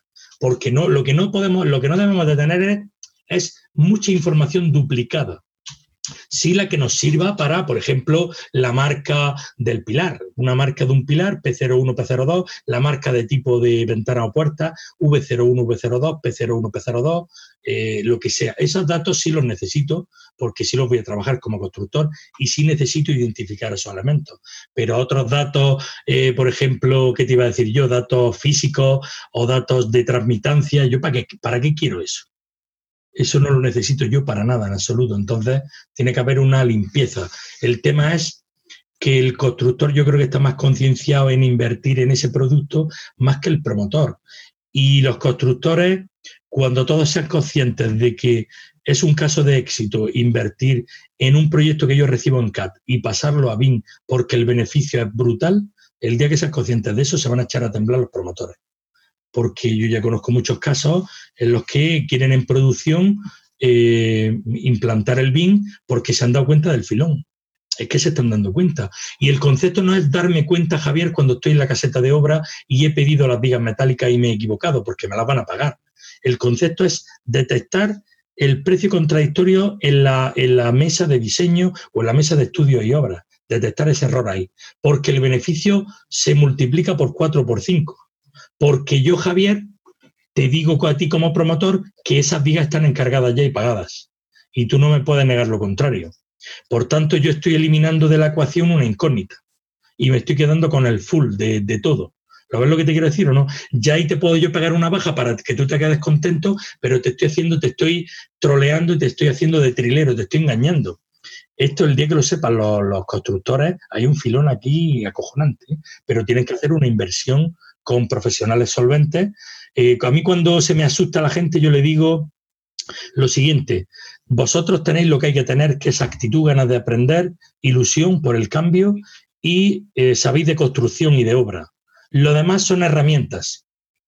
Yo puedo aprender con un pico y una pala. La cuestión es tener actitud y saber de obra. Eh, y tienen que perder el miedo, porque al final son herramientas, pero es mejorar su flujo de trabajo. Sí, pero yo, claro, sí, sí, no, completamente, completamente de acuerdo. Y estaba pensando cuando estabas hablando de la inversión de la constructora, que realmente ese modelo, eh, en un momento dado no tendría que nacer solo para obra, sino que ese modelo realmente, porque estoy precisamente ahora haciendo un, estudio, una licitación en colaboración con una constructora y precisamente estamos trabajando una obra que nos ha llegado en CAP y estamos estudiando, eh, la oferta está todavía en proyecto básico, bastante básico. No llega a ser un proyecto de ejecución, entonces no tenemos mediciones y, esa, y ese estudio lo estamos haciendo, estamos haciendo nuestro propio modelo orientado con el grado de detalle que necesitamos para presupuestar esa obra. En definitiva, o sea, no tenemos que garantizar que la representación gráfica sea bonita, que eh, cuidar detalles del encuentro perfecto de un pilar, que las capas del muro de Revit tengan las, eh, se dice? las prioridades adecuadas para que la intersección sea buena. No, no, simplemente estamos haciendo un modelo porque sabemos que tenemos un grado de incertidumbre del 5%, del precio que sea, ¿no? el porcentaje que sea. Entonces, realmente estoy pensando que el modelo para obra se parecería en cierta manera mucho al modelo de estudio de una obra, ¿no? de estudio desde el punto de vista de la constructora, de la licitación. ¿no? O sea, que podría entenderse que a lo mejor ese proceso, eh, ese coste de hacer un modelo para la obra, podría repartirse entre el coste asociado a la oficina de estudio o al departamento de estudios, que tiene un coste que a veces se gana, a veces se pierde, ¿no? Entonces, parte de ese coste del modelo podría repercutirse en la fase de la oficina y la otra parte del coste, pues se terminaría de pagar cuando se esté en obra y se terminaría de completar, ¿no? Podría ser una manera un poco también de, convencer a las constructoras de ese tema, ¿no? ¿Qué te parece? Pues fíjate, has dado con, en el clavo y aquí te cuento casos de éxito en donde una constructora ha hecho un estudio en BIM de un proyecto en CAD y ha hecho una justificación de una baja temeraria. ¿Cómo os quedáis? Hablamos de una ventaja competitiva brutal en la que eh, si no estoy, quiero estar y el constructor debe de ser eh, pensar en que se puede justificar una baja temeraria perfectamente. Porque si yo detecto un error masivo en un proyecto y lo detecto con una tecnología nueva que puede estar a mi alcance, no se convierte, no es baja temeraria, ni muchísimo menos, porque es un error de proyecto más grave que hay que subsanar. ¿A quién le interesa esto? A todas las partes. Le interesa. Yo creo que el modelo ideal, fijaros, Javier, Ángel y Marco, el modelo ideal sería que quedara contento en todo esto el promotor, el constructor, el estudio de arquitectura y el cliente final. Yo creo que ese sería un caso de éxito rotundo. Eh, pero, ¿qué es lo que está pasando aquí? Los intereses contrapuestos que siempre estamos hablando. ¿No le interesa a la administración que haya un buen proyecto para que si yo voy a hacer una inversión de cuántas veces nos vemos que la administración empieza haciendo un proyecto por 50 millones de euros y acaba costando esa autovía 100 millones de euros? ¿Qué ha pasado ahí? Es que con esos 100 millones de más no se podría haber destinado uno, uno, a una implantación BIM potente, un proyecto BIM potente y dos, a bueno, un buen estudio geotécnico de calidad y me hubiera ahorrado el resto y me hubiera ahorrado lo otro. O, qué pasa aquí? Que aquí tenemos, aquí tenemos un dinero y yo me voy al concesionario. Yo, volviendo otra vez al sim, perdonadme por, por la simpleza que utilizo, pero es para que nos entiendan los oyentes. Me voy al concesionario y le digo, mira, tengo 15.000 euros, engáñame y dime que me vas a vender un X6, por favor, un BMW X6. Es que pasa lo mismo en la administración, Javier, que pasa lo mismo. Te dice el del concesionario, yo te engaño, dame los 15.000 euros que te voy a vender un BMW X6. Me, te me firman los papeles y ven a recogerlo de aquí un mes. Y ahora va a recogerlo de aquí un mes y te dice, vengo a recoger el BMW y dice, sí, 105.000 mm, euros le faltan a usted por pagar. ¿Cómo? Sí, el BMW X6 vale 120.000 euros. Pero no me dijo usted, sí, pero me dijo usted engáñeme, yo lo he engañado. Esto pasa en la administración. En la administración, ¿a dónde vamos? Al proyecto más barato. El proyecto más barato y en menos tiempo hecho. No hay un concepto en la administración, ni en los promotores privados tampoco, de valorar el producto previo en la fase de I más D I, que fijaros, en la industria está súper valorado en la industria. Por ejemplo, eh, fijaros, escuché ayer que eh, Pfizer destina todo nuestro Producto Interior Bruto de España para I más D I. ¿Me estáis oyendo?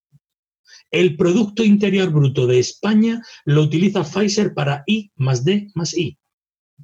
Entonces, ¿qué está pasando aquí? La industria invierte porque sabe que luego tiene un beneficio, evidentemente, pero no, nosotros aquí no, nosotros queremos jugar a engañarnos a nosotros mismos y de aquí parte todo, Javier, de aquí nace todo. De ese engaño inicial, de esa falta de sinceridad, nos hace falta una, sinceridad extrema y decir, mira, yo quiero un llave en mano, soy promotor, tengo un millón de euros, tengo un patrimonio, me lo estoy jugando, tengo una familia y yo soy promotor, tengo un millón de euros y quiero que mi edificio me cueste un millón de euros quiero, Javier, Marco, que me hagáis un proyecto en BIM y que sea lo mejor posible. ¿Cuánto vale? Es decir, y cuando yo te digo que quiero eliminar la incertidumbre y dejarla al mínimo posible, y quiero hacer un contrato con vosotros, yo creo que lo firmaríais si os pagara un justiprecio por ese proyecto. No creo que lo dudarais ni un solo instante. Si tú dices, vale, pues mira, este proyecto que nosotros te vamos a hacer un millón de euros, te va a costar 75 o 80 mil euros. Venga, ahora mismo te los pago esos 80 mil euros y ya os esmeraréis vosotros en hacer un buen proyecto en BIM. Pero lo que no quieres es con 10, 15 mil euros tener un proyecto como el otro. No, no, no, es imposible. Y de aquí parte todo. Si nace mal, el pilar acaba mal. Si tenemos unas malas esperas, una mala cimentación, el pilar no esperéis que vaya a funcionar porque ha nacido mal. Pues en esto pasa exactamente lo mismo. This is Spain, chicos. Bueno, pues venga, vamos a imaginar el, el, futuro próximo y como es gratis, vamos a imaginar un futuro próximo un poco utópico. Vamos a hablar de ecosistemas, de evolución, de capacidad de adaptación, mi hijo tenía examen de naturales esta semana y me sirvió para recordar, bueno, pues que un ecosistema es la situación de equilibrio entre unos seres vivos, un medio, sus relaciones, equilibrios que son siempre complicados y por eso los ecosistemas son renuentes al cambio. La construcción, tú has recurrido al, al ejemplo de la industria de la automoción en varias ocasiones la industria de la construcción lleva ya décadas observando cómo otras industrias, como por ejemplo la automoción, pues la han adelantado por todos lados. Hablamos ahora ya de, o queremos hablar de construcción 4.0 y yo tengo la sensación de que la industria de la construcción se ha saltado el 3.0. La informática hace tiempo que llegó a los estudios, a las oficinas técnicas, pero salvo honrosas excepciones, ahora no ha llegado, salvo excepciones que confirman la regla. La construcción 4.0 es digitalización, fabricación, trazabilidad, reducción de incertidumbre. ¿Cómo hacemos todo eso? ¿Cómo llevamos eso a obra? ¿Por dónde empezamos? Venga. Pues mira, el futuro yo lo veo claro, lo veo que no queda más remedio porque al final es algo que la sociedad demanda. La sociedad está demandando ese producto, lo que pasa que no es consciente de ello. en el tema de la automoción es un caso muy evidente, muy claro. Eh, conozco también, estoy haciendo una implantación a una pequeña ingeniería, estudio arquitectura y constructora, donde fijaros, tienen un, modelo de trabajo diferente y es que el presupuesto lo cobran. Y si le dan la obra después, ese presupuesto lo descuentan. Y, quieren, y hacen buenos proyectos porque tienen una cartera de clientes en el que funciona el boca a boca. Y tienen un buen producto final porque les interesa trabajar con un buen producto final y tienen un justiprecio porque las cosas valen lo que tienen que valer. Y no quieren ganar más porque quieren ganar lo que necesitan para vivir. Entonces ese tipo de modelo funciona, está funcionando. Lo que no entiendo es que las empresas grandes, las empresas potentes, eh, tienen un modelo muy agresivo de funcionamiento, pero ese modelo no sirve cuando detrás no hay un producto que lo avala. Entonces yo veo un futuro, un futuro inmediato, veo un futuro incierto porque todavía no hay un cambio cultural eh, relevante. El día que, porque aquí el que manda es el cliente. Ya sabéis que vivimos en una sociedad donde la ley de la oferta y la demanda, cuando el cliente, cuando el cliente sepa eh, lo que quiere o el producto que quiere, yo creo que no le va a quedar más remedio que eh, actualizarse o que renovarse al promotor y al constructor. ¿Qué ha pasado en el sector del taxi? Que han llegado eh, startups, han visto las debilidades de ese sector y las han utilizado en su contra. Yo creo que en nuestro sector va a ocurrir algo parecido. Con Amazon ha ocurrido exactamente lo mismo. Amazon, ¿qué ha hecho? Amazon ha cogido la debilidad de la pequeña, mediana empresa y de las grandes superficies comerciales y lo está utilizando. Es tan sencillo como eso. Ver que está fallando y ofrecer un producto diferente al resto. El ejemplo de éxito que yo decía de esta pequeña empresa que funciona muy bien porque tiene un producto, quiere hacer, quiere, eh, tiene claro que quiere hacer bien y quiere hacer bien del bueno, porque quiere depurar muy mucho el producto y ofrecer un producto de calidad llave en mano a sus clientes. Ellos quieren que cuando se sienten y firme el cliente, le firme un proyecto en BIM, le firme un presupuesto en BIM, le firme una construcción basada en un BIM con un precio cerrado. Eso es lo que ellos quieren, para que el cliente esté tranquilo. Si yo he cerrado contigo 150.000 euros, yo te llevo y te digo lo que puedas escoger como materiales. Hemos cerrado esto, esto y esto. Y este edificio te lo voy a hacer en ese precio. Entonces, a tu pregunta, el mercado evolucionará cuando el cliente final, eh, en este caso la administración, en este caso nosotros como clientes particulares, pequeños usuarios, grandes usuarios, el que sea, sepa lo que quiere y pida el producto de calidad que necesita. Y, este, tenemos casos de éxito. El concepto es colocar al cliente en el centro de, de, la cadena de valor, que yo siempre lo que digo, que es lo que ha hecho Amazon. Yo quería, vosotros qué queríais? Yo quiero una, por ejemplo, una, eh, un ordenador, o perdón, una tarjeta gráfica, un disco duro, lo quiero mañana, lo quiero ya y sin pagar gastos de envío y a precio de mercado o más barato. Amazon te lo da. Ahora no lo quiero, te lo devuelvo y Amazon te devuelve el dinero. Es muy simple el modelo de negocio, si es que no hay más. Es un llave en mano en el que el cliente tienen que quedar satisfechos. Y a día de hoy los clientes no conocen en profundidad el producto y no saben lo que hay que pedir, porque al final ese cliente finalista tiene que luchar contra otro cliente, que es el promotor, que a su vez tiene que luchar contra un estudio de arquitectura, que a su vez tiene que luchar contra un constructor. Esto evolucionará cuando se industrialice de verdad desde abajo el sector a eco, pero de verdad. No, no, que se empieza a decir, no, es que estamos hablando de prefabricación, pero ¿qué tanto por ciento es la prefabricación dentro de la industria AECO? ¿Qué tanto por ciento? Muy poco, muy pequeño, ¿no? El futuro yo lo veo con esta incertidumbre y va a tardar en reaccionar tiempo, al final cambiará y os auguro que de aquí a 20, 30 años hablaremos de productos llave en mano, garantizado, ¿eh? garantizado. Porque alguien vendrá verá, y los está viendo ya ese tipo de empresas, harán como han hecho Cabify, Uber y Amazon, verán la debilidad en los demás y utilizarán esas debilidades en su contra. ¿Y qué remedio les quedará al resto? Reaccionar. ¿Qué va a hacer el taxi con manifestaciones? Se han dado cuenta de que no llegaban a ningún sitio. Se han tenido que reinventar. Si es lo que queda, reinventarse. No pueden luchar contra la evolución contra las nuevas tecnologías, contra la digitalización. Es imposible. Luchar, hay que adaptarse y eh, moldearse al futuro. Con lo cual, primero cultura y luego ya vendrán los brazos robóticos, drones y wearables, ¿no? Manuel. José, perdona. No, iba a pararlo, que tome aire, que beba agua y ahora voy yo. Mm, ¿Te acuerdas, Manuel, cuando éramos jóvenes y en Binespo hace dos años y un mes, eh, más o menos? de 2018. Nos hablaste de las nubes de puntos y nos hiciste ya una demo, que es otro campo en el que te mueves como pez en agua, como si lo hubieras inventado tú. las nubes de puntos sirven para conectar el mundo real y el digital.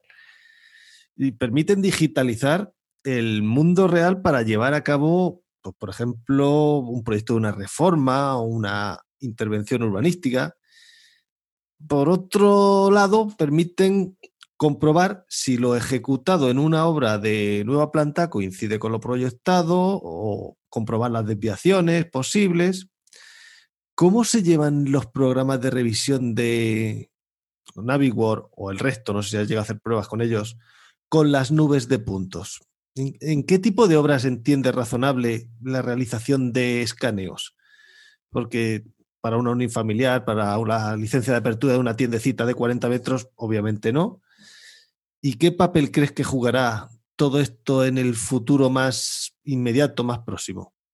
Bueno, dentro de Naviswork hay una, parte dentro de la detección de colisiones eh, que se pueden utilizar las nubes de puntos como um, elemento que genera una interferencia con otro elemento.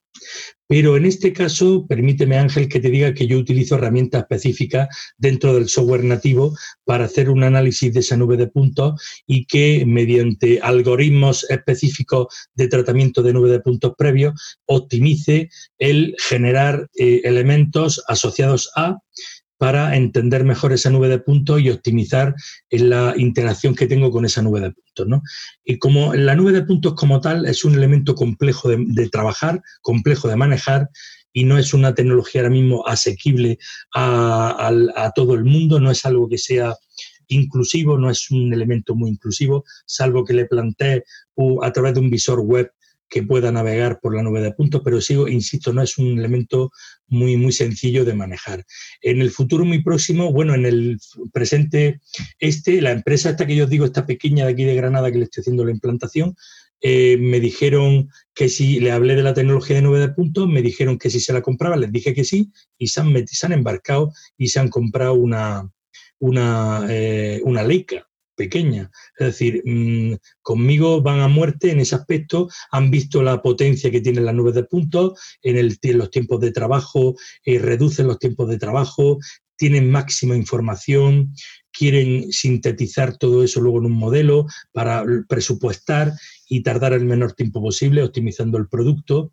Y en el futuro, Ángel, ya estamos viendo a los famosos perros de, Boston Dynamics que están funcionando y ya te digo yo que al final habrá robots por la obra controlando con nubes de puntos cómo evoluciona la obra, pero hablamos de unas tecnologías con, yo creo que los nuevos, eh, no sé si habéis oído hablar de los nuevos microprocesadores que hay ahora mismo eh, funcionando en el mercado, que son unos microprocesadores biotecnológicos con una capacidad muy brutalmente superior a los actuales, lo están desarrollando desde Intel.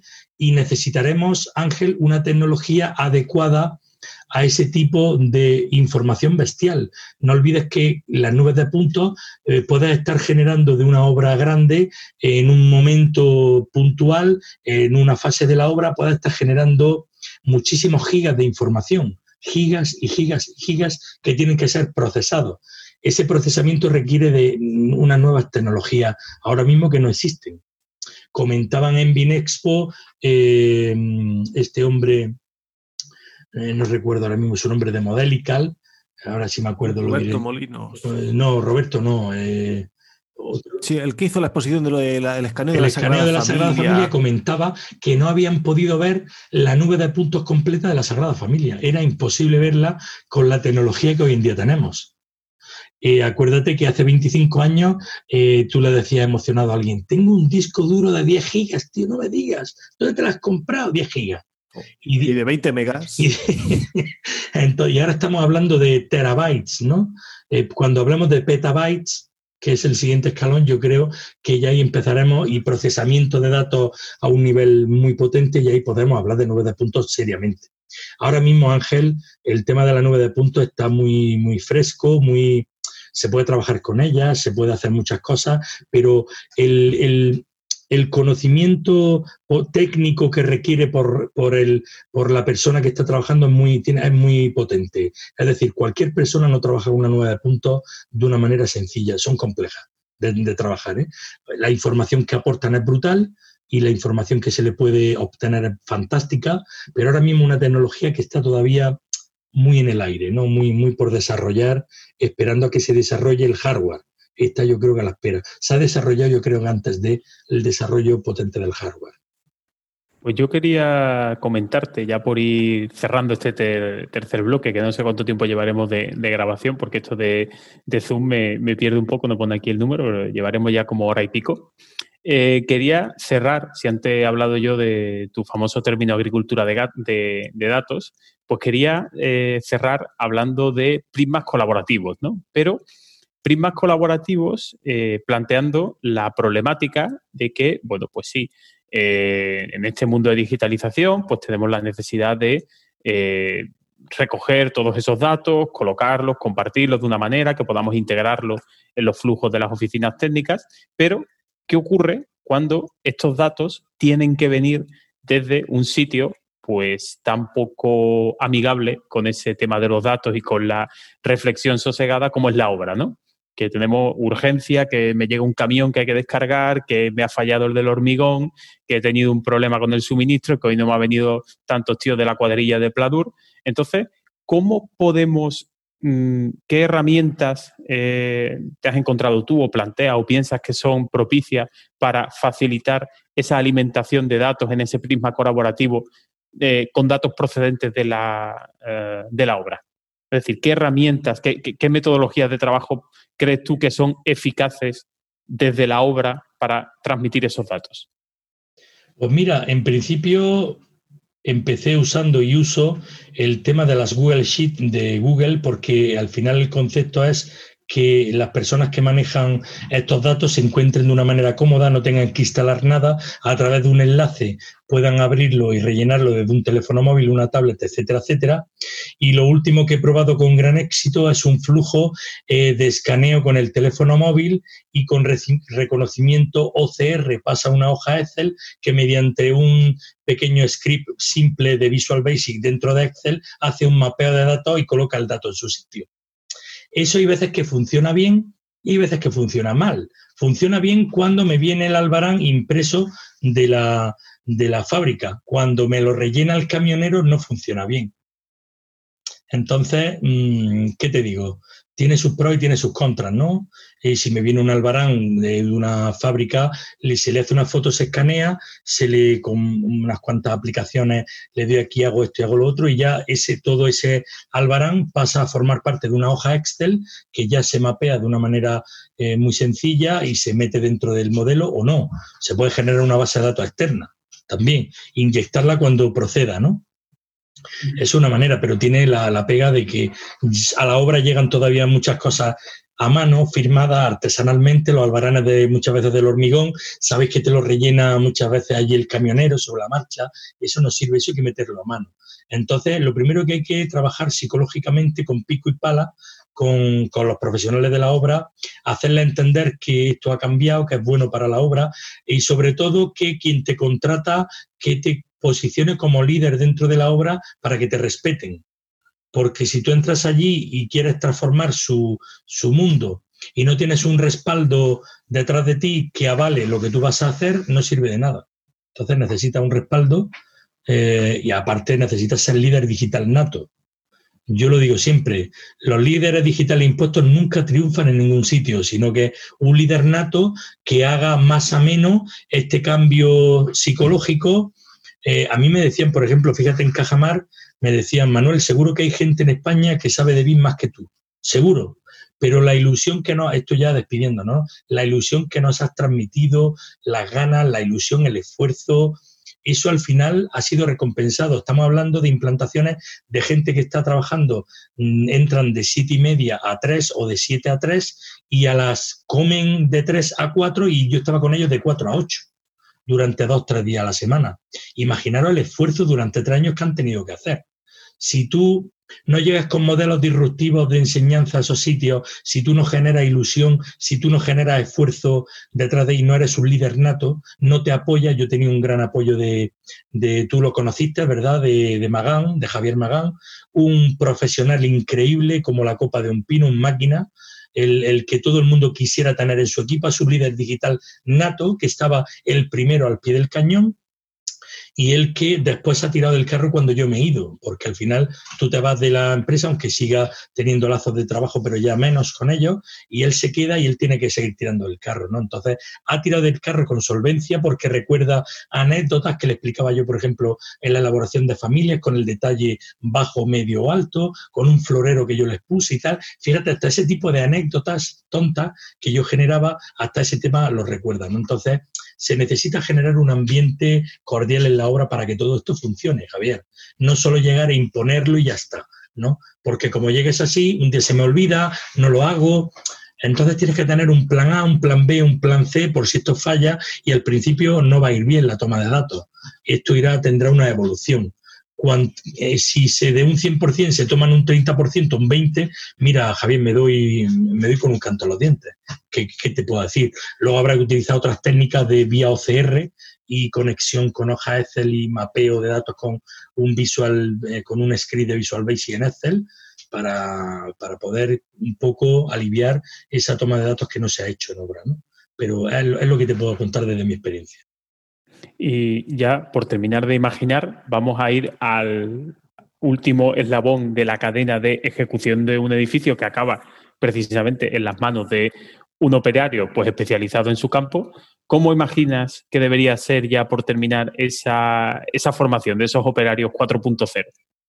A ver, aventúrate. De aquí a. Vamos a poner un plazo. Venga, de aquí a 10 años. Venga, vamos a darle cierto, cierta, cierta perspectiva.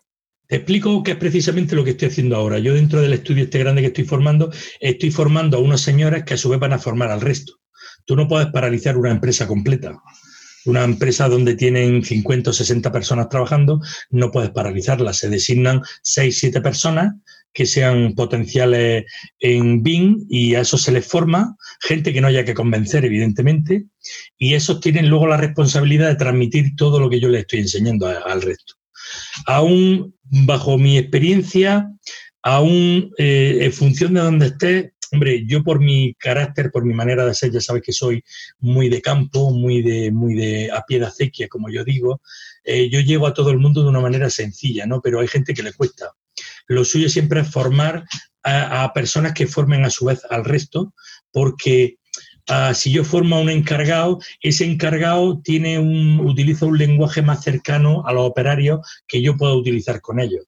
Entonces, a mí el operario en el momento que empiezas a hablarle de gestión de datos y tal, empiezan a mirar así para el techo, para arriba, se miran la uña, empiezan a hacer así, como diciendo que me va a venir, si yo no estudié porque no me gustaba, me va a venir ahora hablándome a mí de qué, esto de gestión de datos, ¿qué es? Y yo lo que he hecho es hormigón y le doy con el vibrador hacia el pilar. A mí no me cuentes rollo.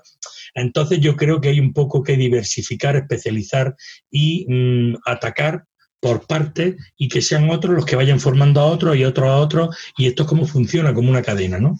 Y tiene que haber un buen punto de partida, una estandarización buena, una, eh, una ilusión por parte de cambiar, pero de la, desde gerencia, ¿eh? desde gerencia hasta dirección técnica.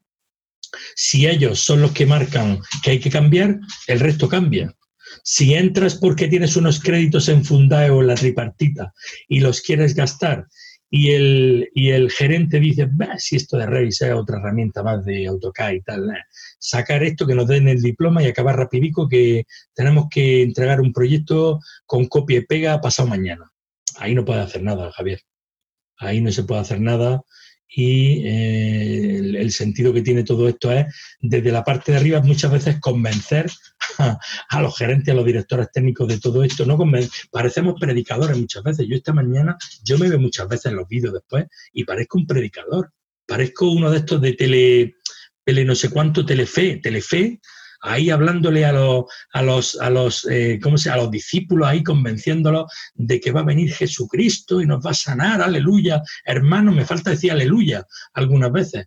Pero claro, yo les digo, mirar, yo hablo con esta ilusión porque a mí me gusta mucho esto y lo vivo, pero yo no estoy vendiendo ningún tipo de humo.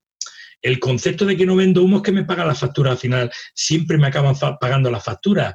Entenderéis que si yo entro a hacer algo y no cumplo, no te pagan la factura. Si tú me has prometido que ibas a hacer esto, entras y tengo lo mismo que tenía antes, pues perdóname, pero no vas a cobrar. O no te llaman más, no te llamarían. Y es todo lo contrario. Me está llamando todo el mundo porque el sistema que utilizo yo disruptivo de, formar y la manera de hacer la implantación y cómo lo hago y qué herramientas utilizo, y pues está gustando bastante y funciona y, tiene un éxito palpable y se toca, ¿no? De hecho, eh, hoy me llamaba un estudio que, de ingeniería que trabaja para Arabia Saudí que le hizo una implantación BIM y quiere que le eh, adapte a la ISO 19650. O sea que están eh, contentos y quieren escalar otro nivel más. ¿No? Fijaros, para luego presentarse y tener la certificación en su momento con la entidad que lo acredite eh, oficial en su momento, ¿no? Entonces, el concepto es generar ilusión. Hay que generar ilusión y que te vean que lo que estás vendiendo es que es verdad. Que no te está inventando nada para ganarte, la, para que te paguen la factura al final de mes. Cuando tú vendes verdad, como las canciones, esto pasa como con las canciones. ¿Cuándo convences tú en, los programas estos de la voz? ¿Cuándo convences, convences al jurado y al público? Cuando tú de verdad estás viviendo la canción, estás disfrutándola y estás sintiendo la canción. Si yo canto en plan para hacer un mero trámite de que pulsen el botón y se den la vuelta, eso se nota. Pues en esto pasa exactamente lo mismo. El que va de verdad se nota. Y el que vende humo se le caza todavía más rápido. En, un chat, sabéis que hace pocos días se hablaba de cómo detectar a los vendehumos dentro de nuestro sector. Todos sabemos quién son y a qué se dedican. Si eso se ve rápidamente, ¿no?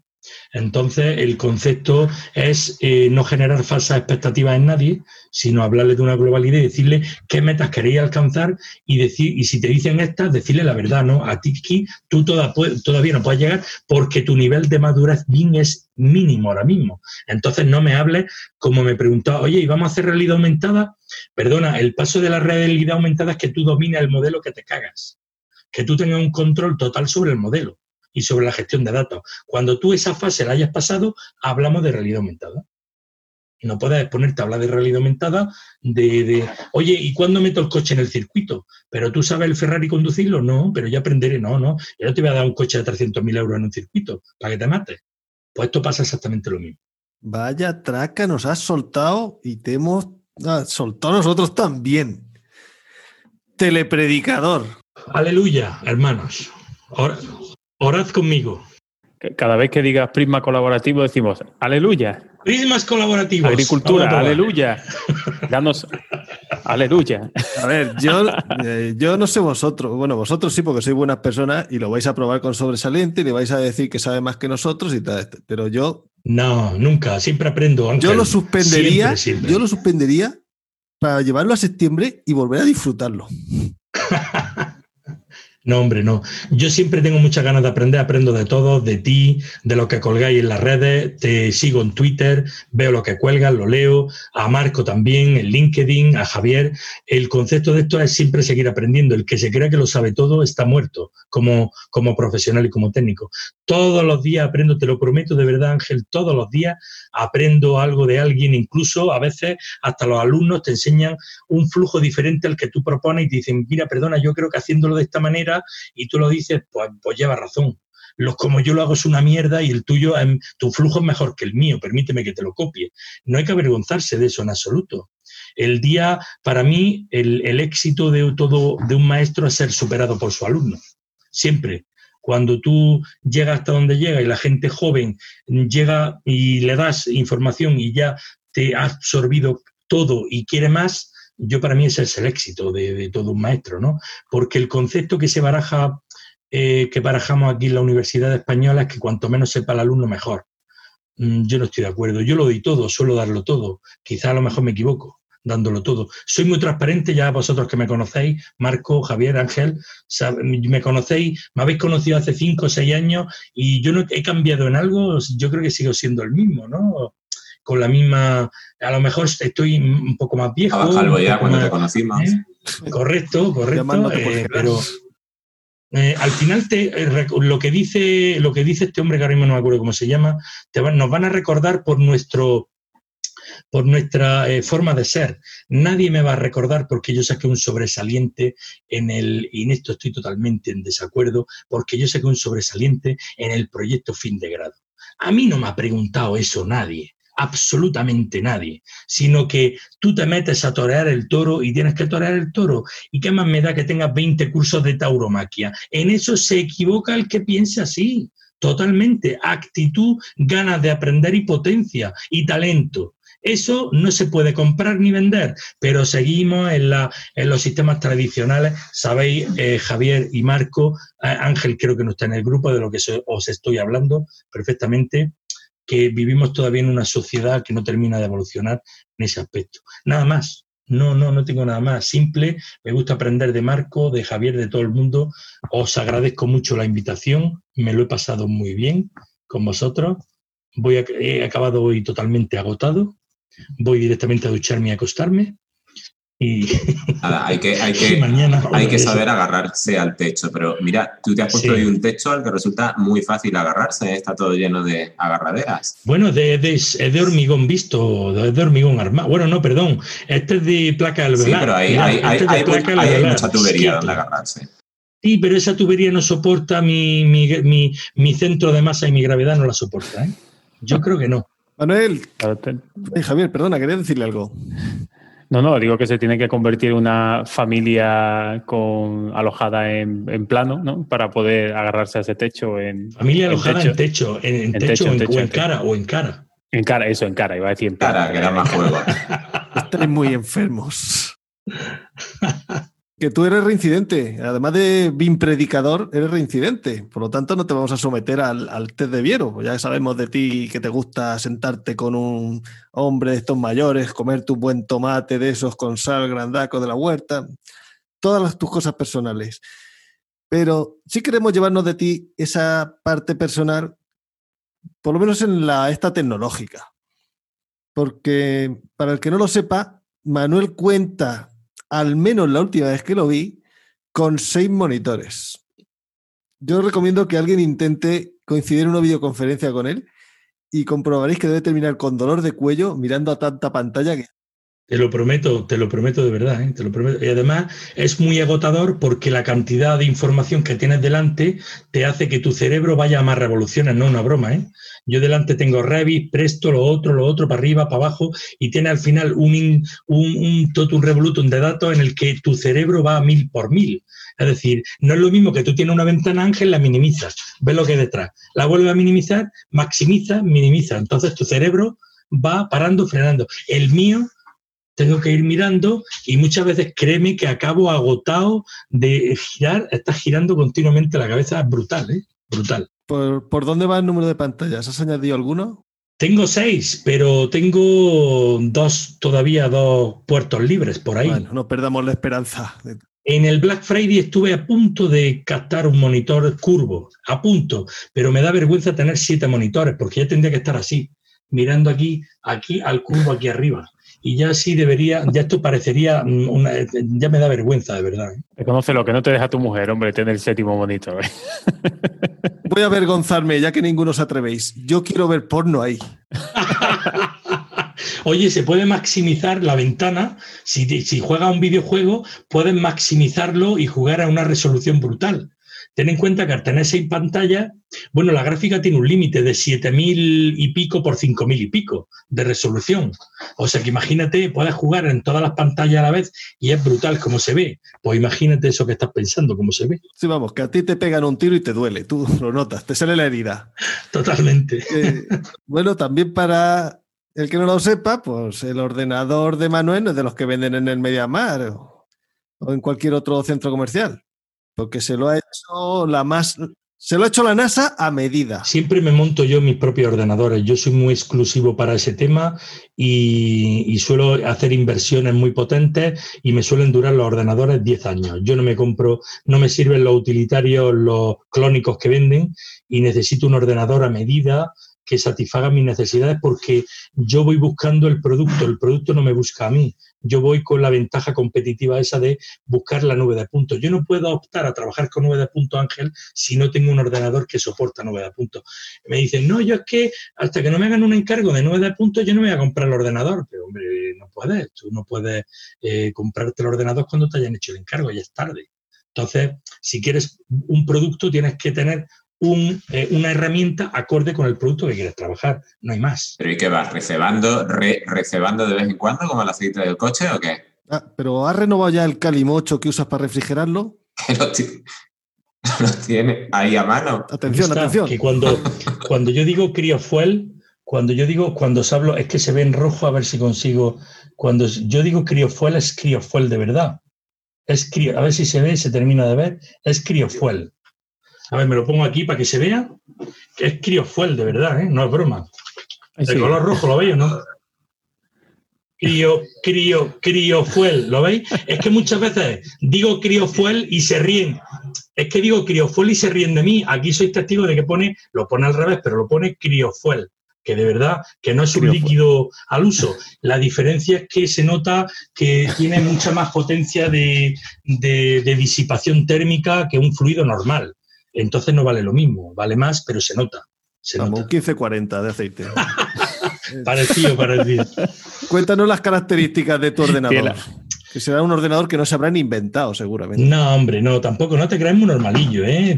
es un, eh, te lo digo aquí, es un Intel i7 8086K y me compré este procesador, fíjate, por, por, no por capricho, sino porque en, la, en, los test de rendimiento que yo había hecho era, era yo estudio mucho los flujos de, de cuello de botella en, en, en, los software que yo utilizo y este, esta CPU era la que a mí me convencía, un Intel un i7 8086K 4 GHz con 6 núcleos y otros 6 virtualizados, 12 en total, una RAM de alta velocidad de 64 GB, porque hay RAM y hay RAM, hay RAM de 32 GB que tiene un precio y otro que vale 600 euros.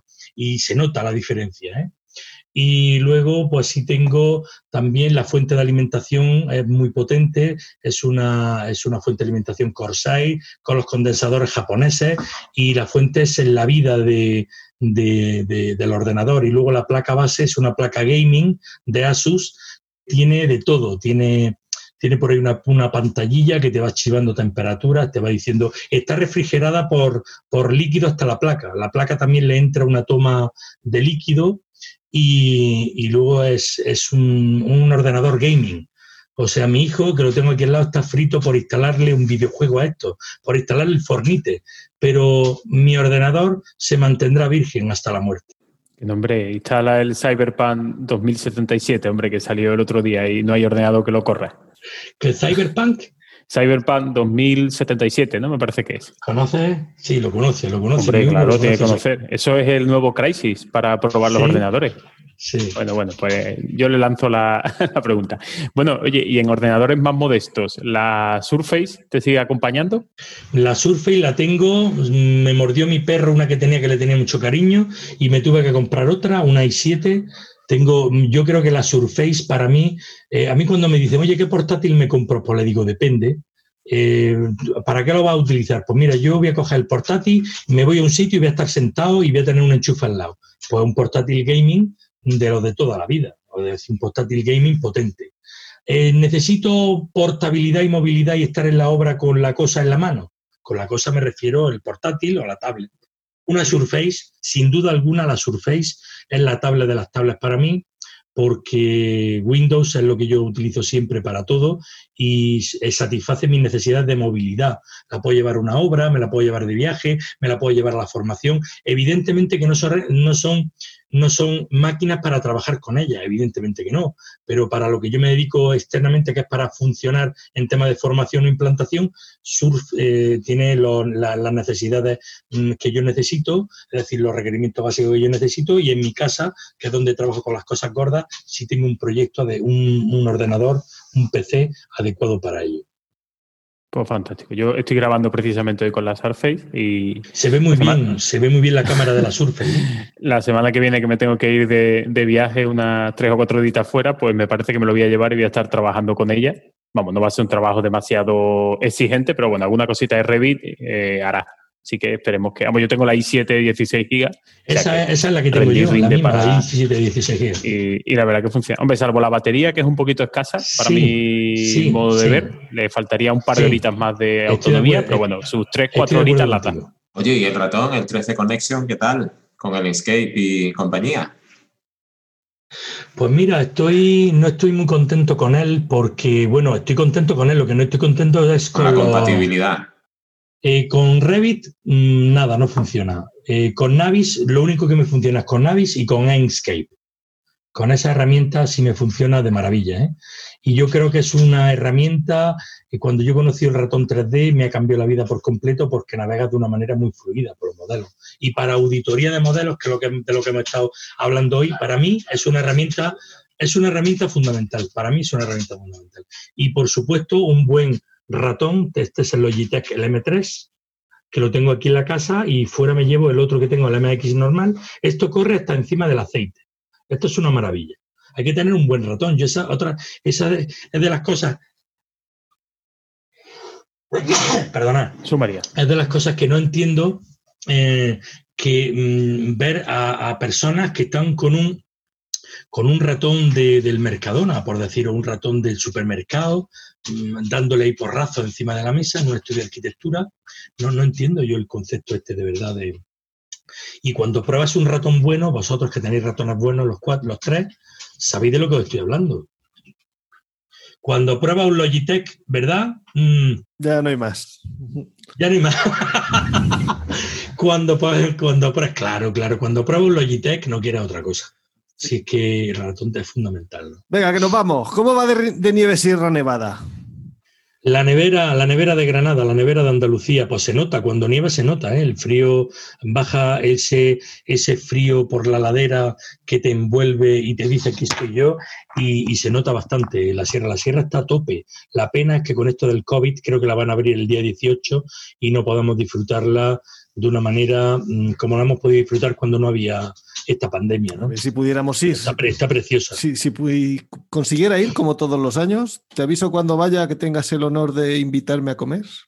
Me encantaría, me encantaría verte. Ojalá. Ha colado. Ojalá, estoy deseando de poder. Si nos vemos para comer, será buena señal, porque esto será extinguiendo y será extinguiendo, se irá extinguiendo ya, ¿no? Eh, estábamos hablando el otro día, Álvaro y yo, Javier y Marco y Ángel, que el día que nos veamos en Eubín, vamos a estar desde el martes hasta el viernes tirados en la calle. Yo creo que no vamos a ir ni a las charlas. No vamos a entrar a ninguna charla. Va a ser la excusa para juntarnos. Yo creo que, pero directamente tirás como perros en la, en la acera, ¿eh? Directamente. Hay que recuperar todo lo que no hemos vivido, una pena no haberos podido abrazar en Eubín este año o en el, en el de aquí de Granada, que, que hubiera venido Javier este año, ¿verdad? Creo que Marco también hubiera venido, el de Granada, me parece a mí. A Málaga fui. Eh, Yo también hubiera ido. tú también, ¿no, Ángel? Hubieras venido también por aquí, ¿no? Aunque sean 400, este año lo he pasado con nueve días de vacaciones y no voy a coger más por lo que veo. Digo, mira, me lo cojo para irme allí con esta gente. No que voy para tirarme a la playa, sino para seguir aprendiendo. Totalmente. cada uno tenemos nuestras cosas. Ojalá que este Eubín de este año se pueda celebrar. Yo lo veo chungo, ¿eh? lo veo complicado. Pero bueno, vamos a ver. Venga, dinos alguna palabra de esas raras que tú escuchas por ahí en la obra. ¿Y de qué querrás decir esto? Una, una palabra rara que yo oiga en la Sí. obra. Venga, te pongo yo la mía, que como los dos indios estos seguro que no se han preparado ninguna, encima me he traído hasta alguna de más. Eh, Esta a lo mejor es más fácil. Hoy me voy al tema eléctrico. Ya hasta os doy pistas. Una clema, bornera. Una clema. Una clema. Una clema, sí. eh, eh, No, no, una que fich- tú no, que tú no vales, que tú lo vendes. Me suena, la verdad que me suena, me suena bastante. O, ¿eh? o un dado, Un dado. que viene a ser lo mismo. Un dado de conexión o una regleta de conexión. La Ah, bien, bien, bien, ahora. Eso es una clema. Eso le llaman clema, Sí, ¿no? señor.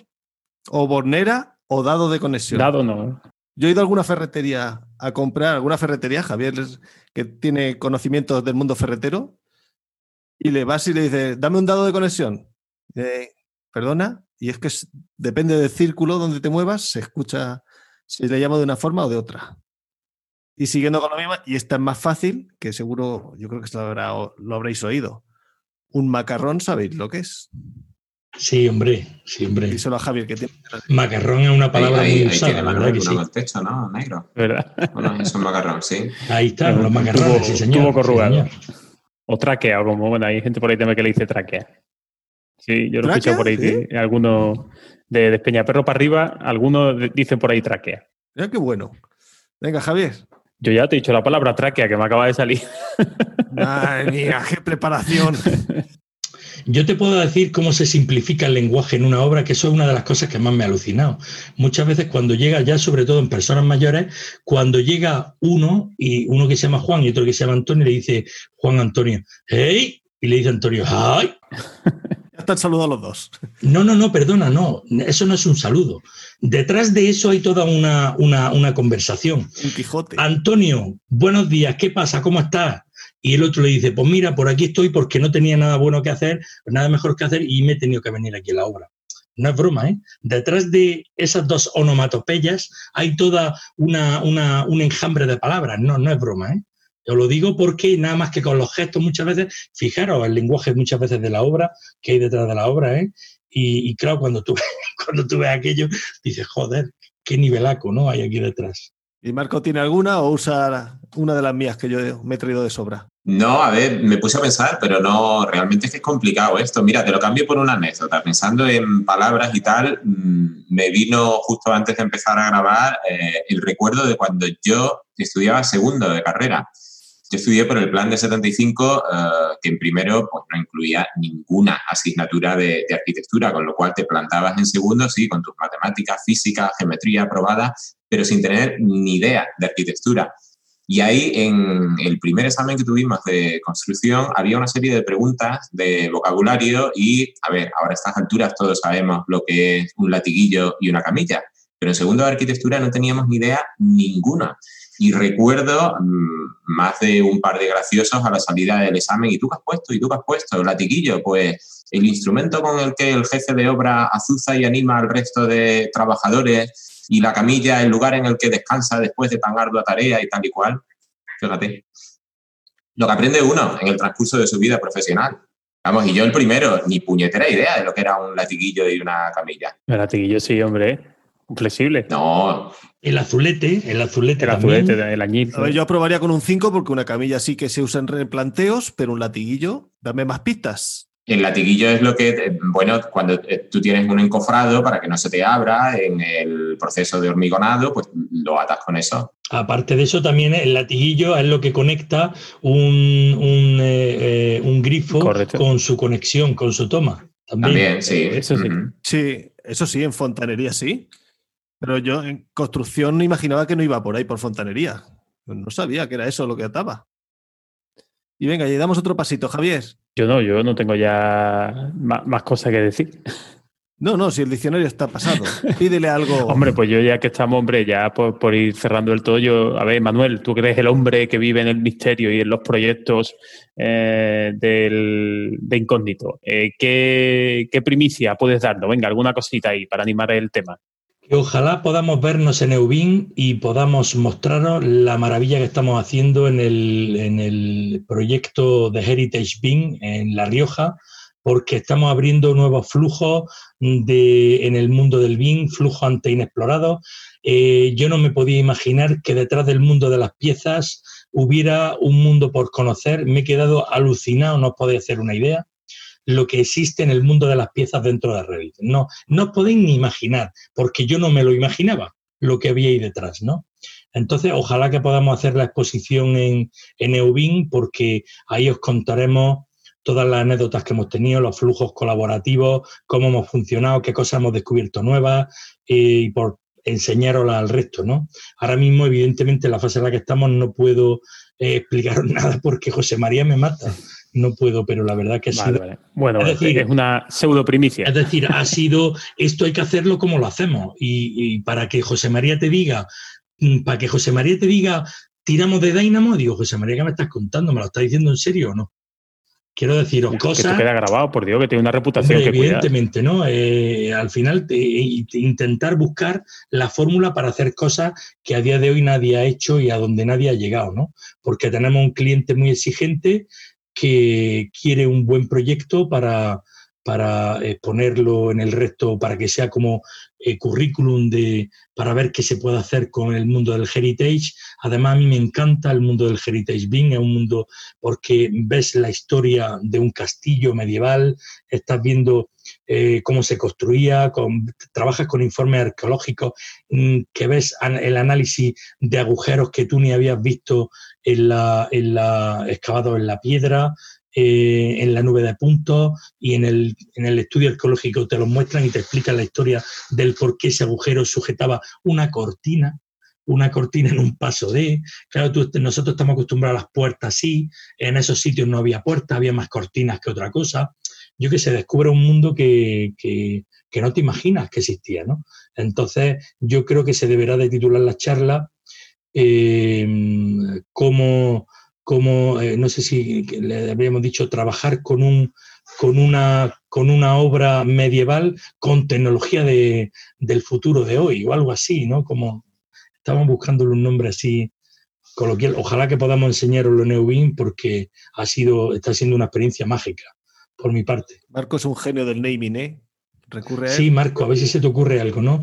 Eh, mm, una obra de la Edad Media eh, eh, rehabilitada con tecnología del siglo XXI, yo qué sé, a ver si se te ocurre algo y me lo dices. Venga, yo, yo- yo le pongo el título y voy de coautor. Coautor. Y nada más, yo creo que te gusta la forma del programa, cambias algo, nos cambias alguno. No, no, no, para nada, para nada. Yo me lo paso fantásticamente con vosotros. Se trata de eso, de hacer una charla coloquio, que el que nos esté escuchando, si va en coche, nos estudie buenos días por la mañana, buenos días por la tarde, según a la hora que nos... Buenas noches si nos escuchas de noche, como dices tú, Ángel, siempre. La verdad que yo con estos programas me han, me han entretenido en mis viajes.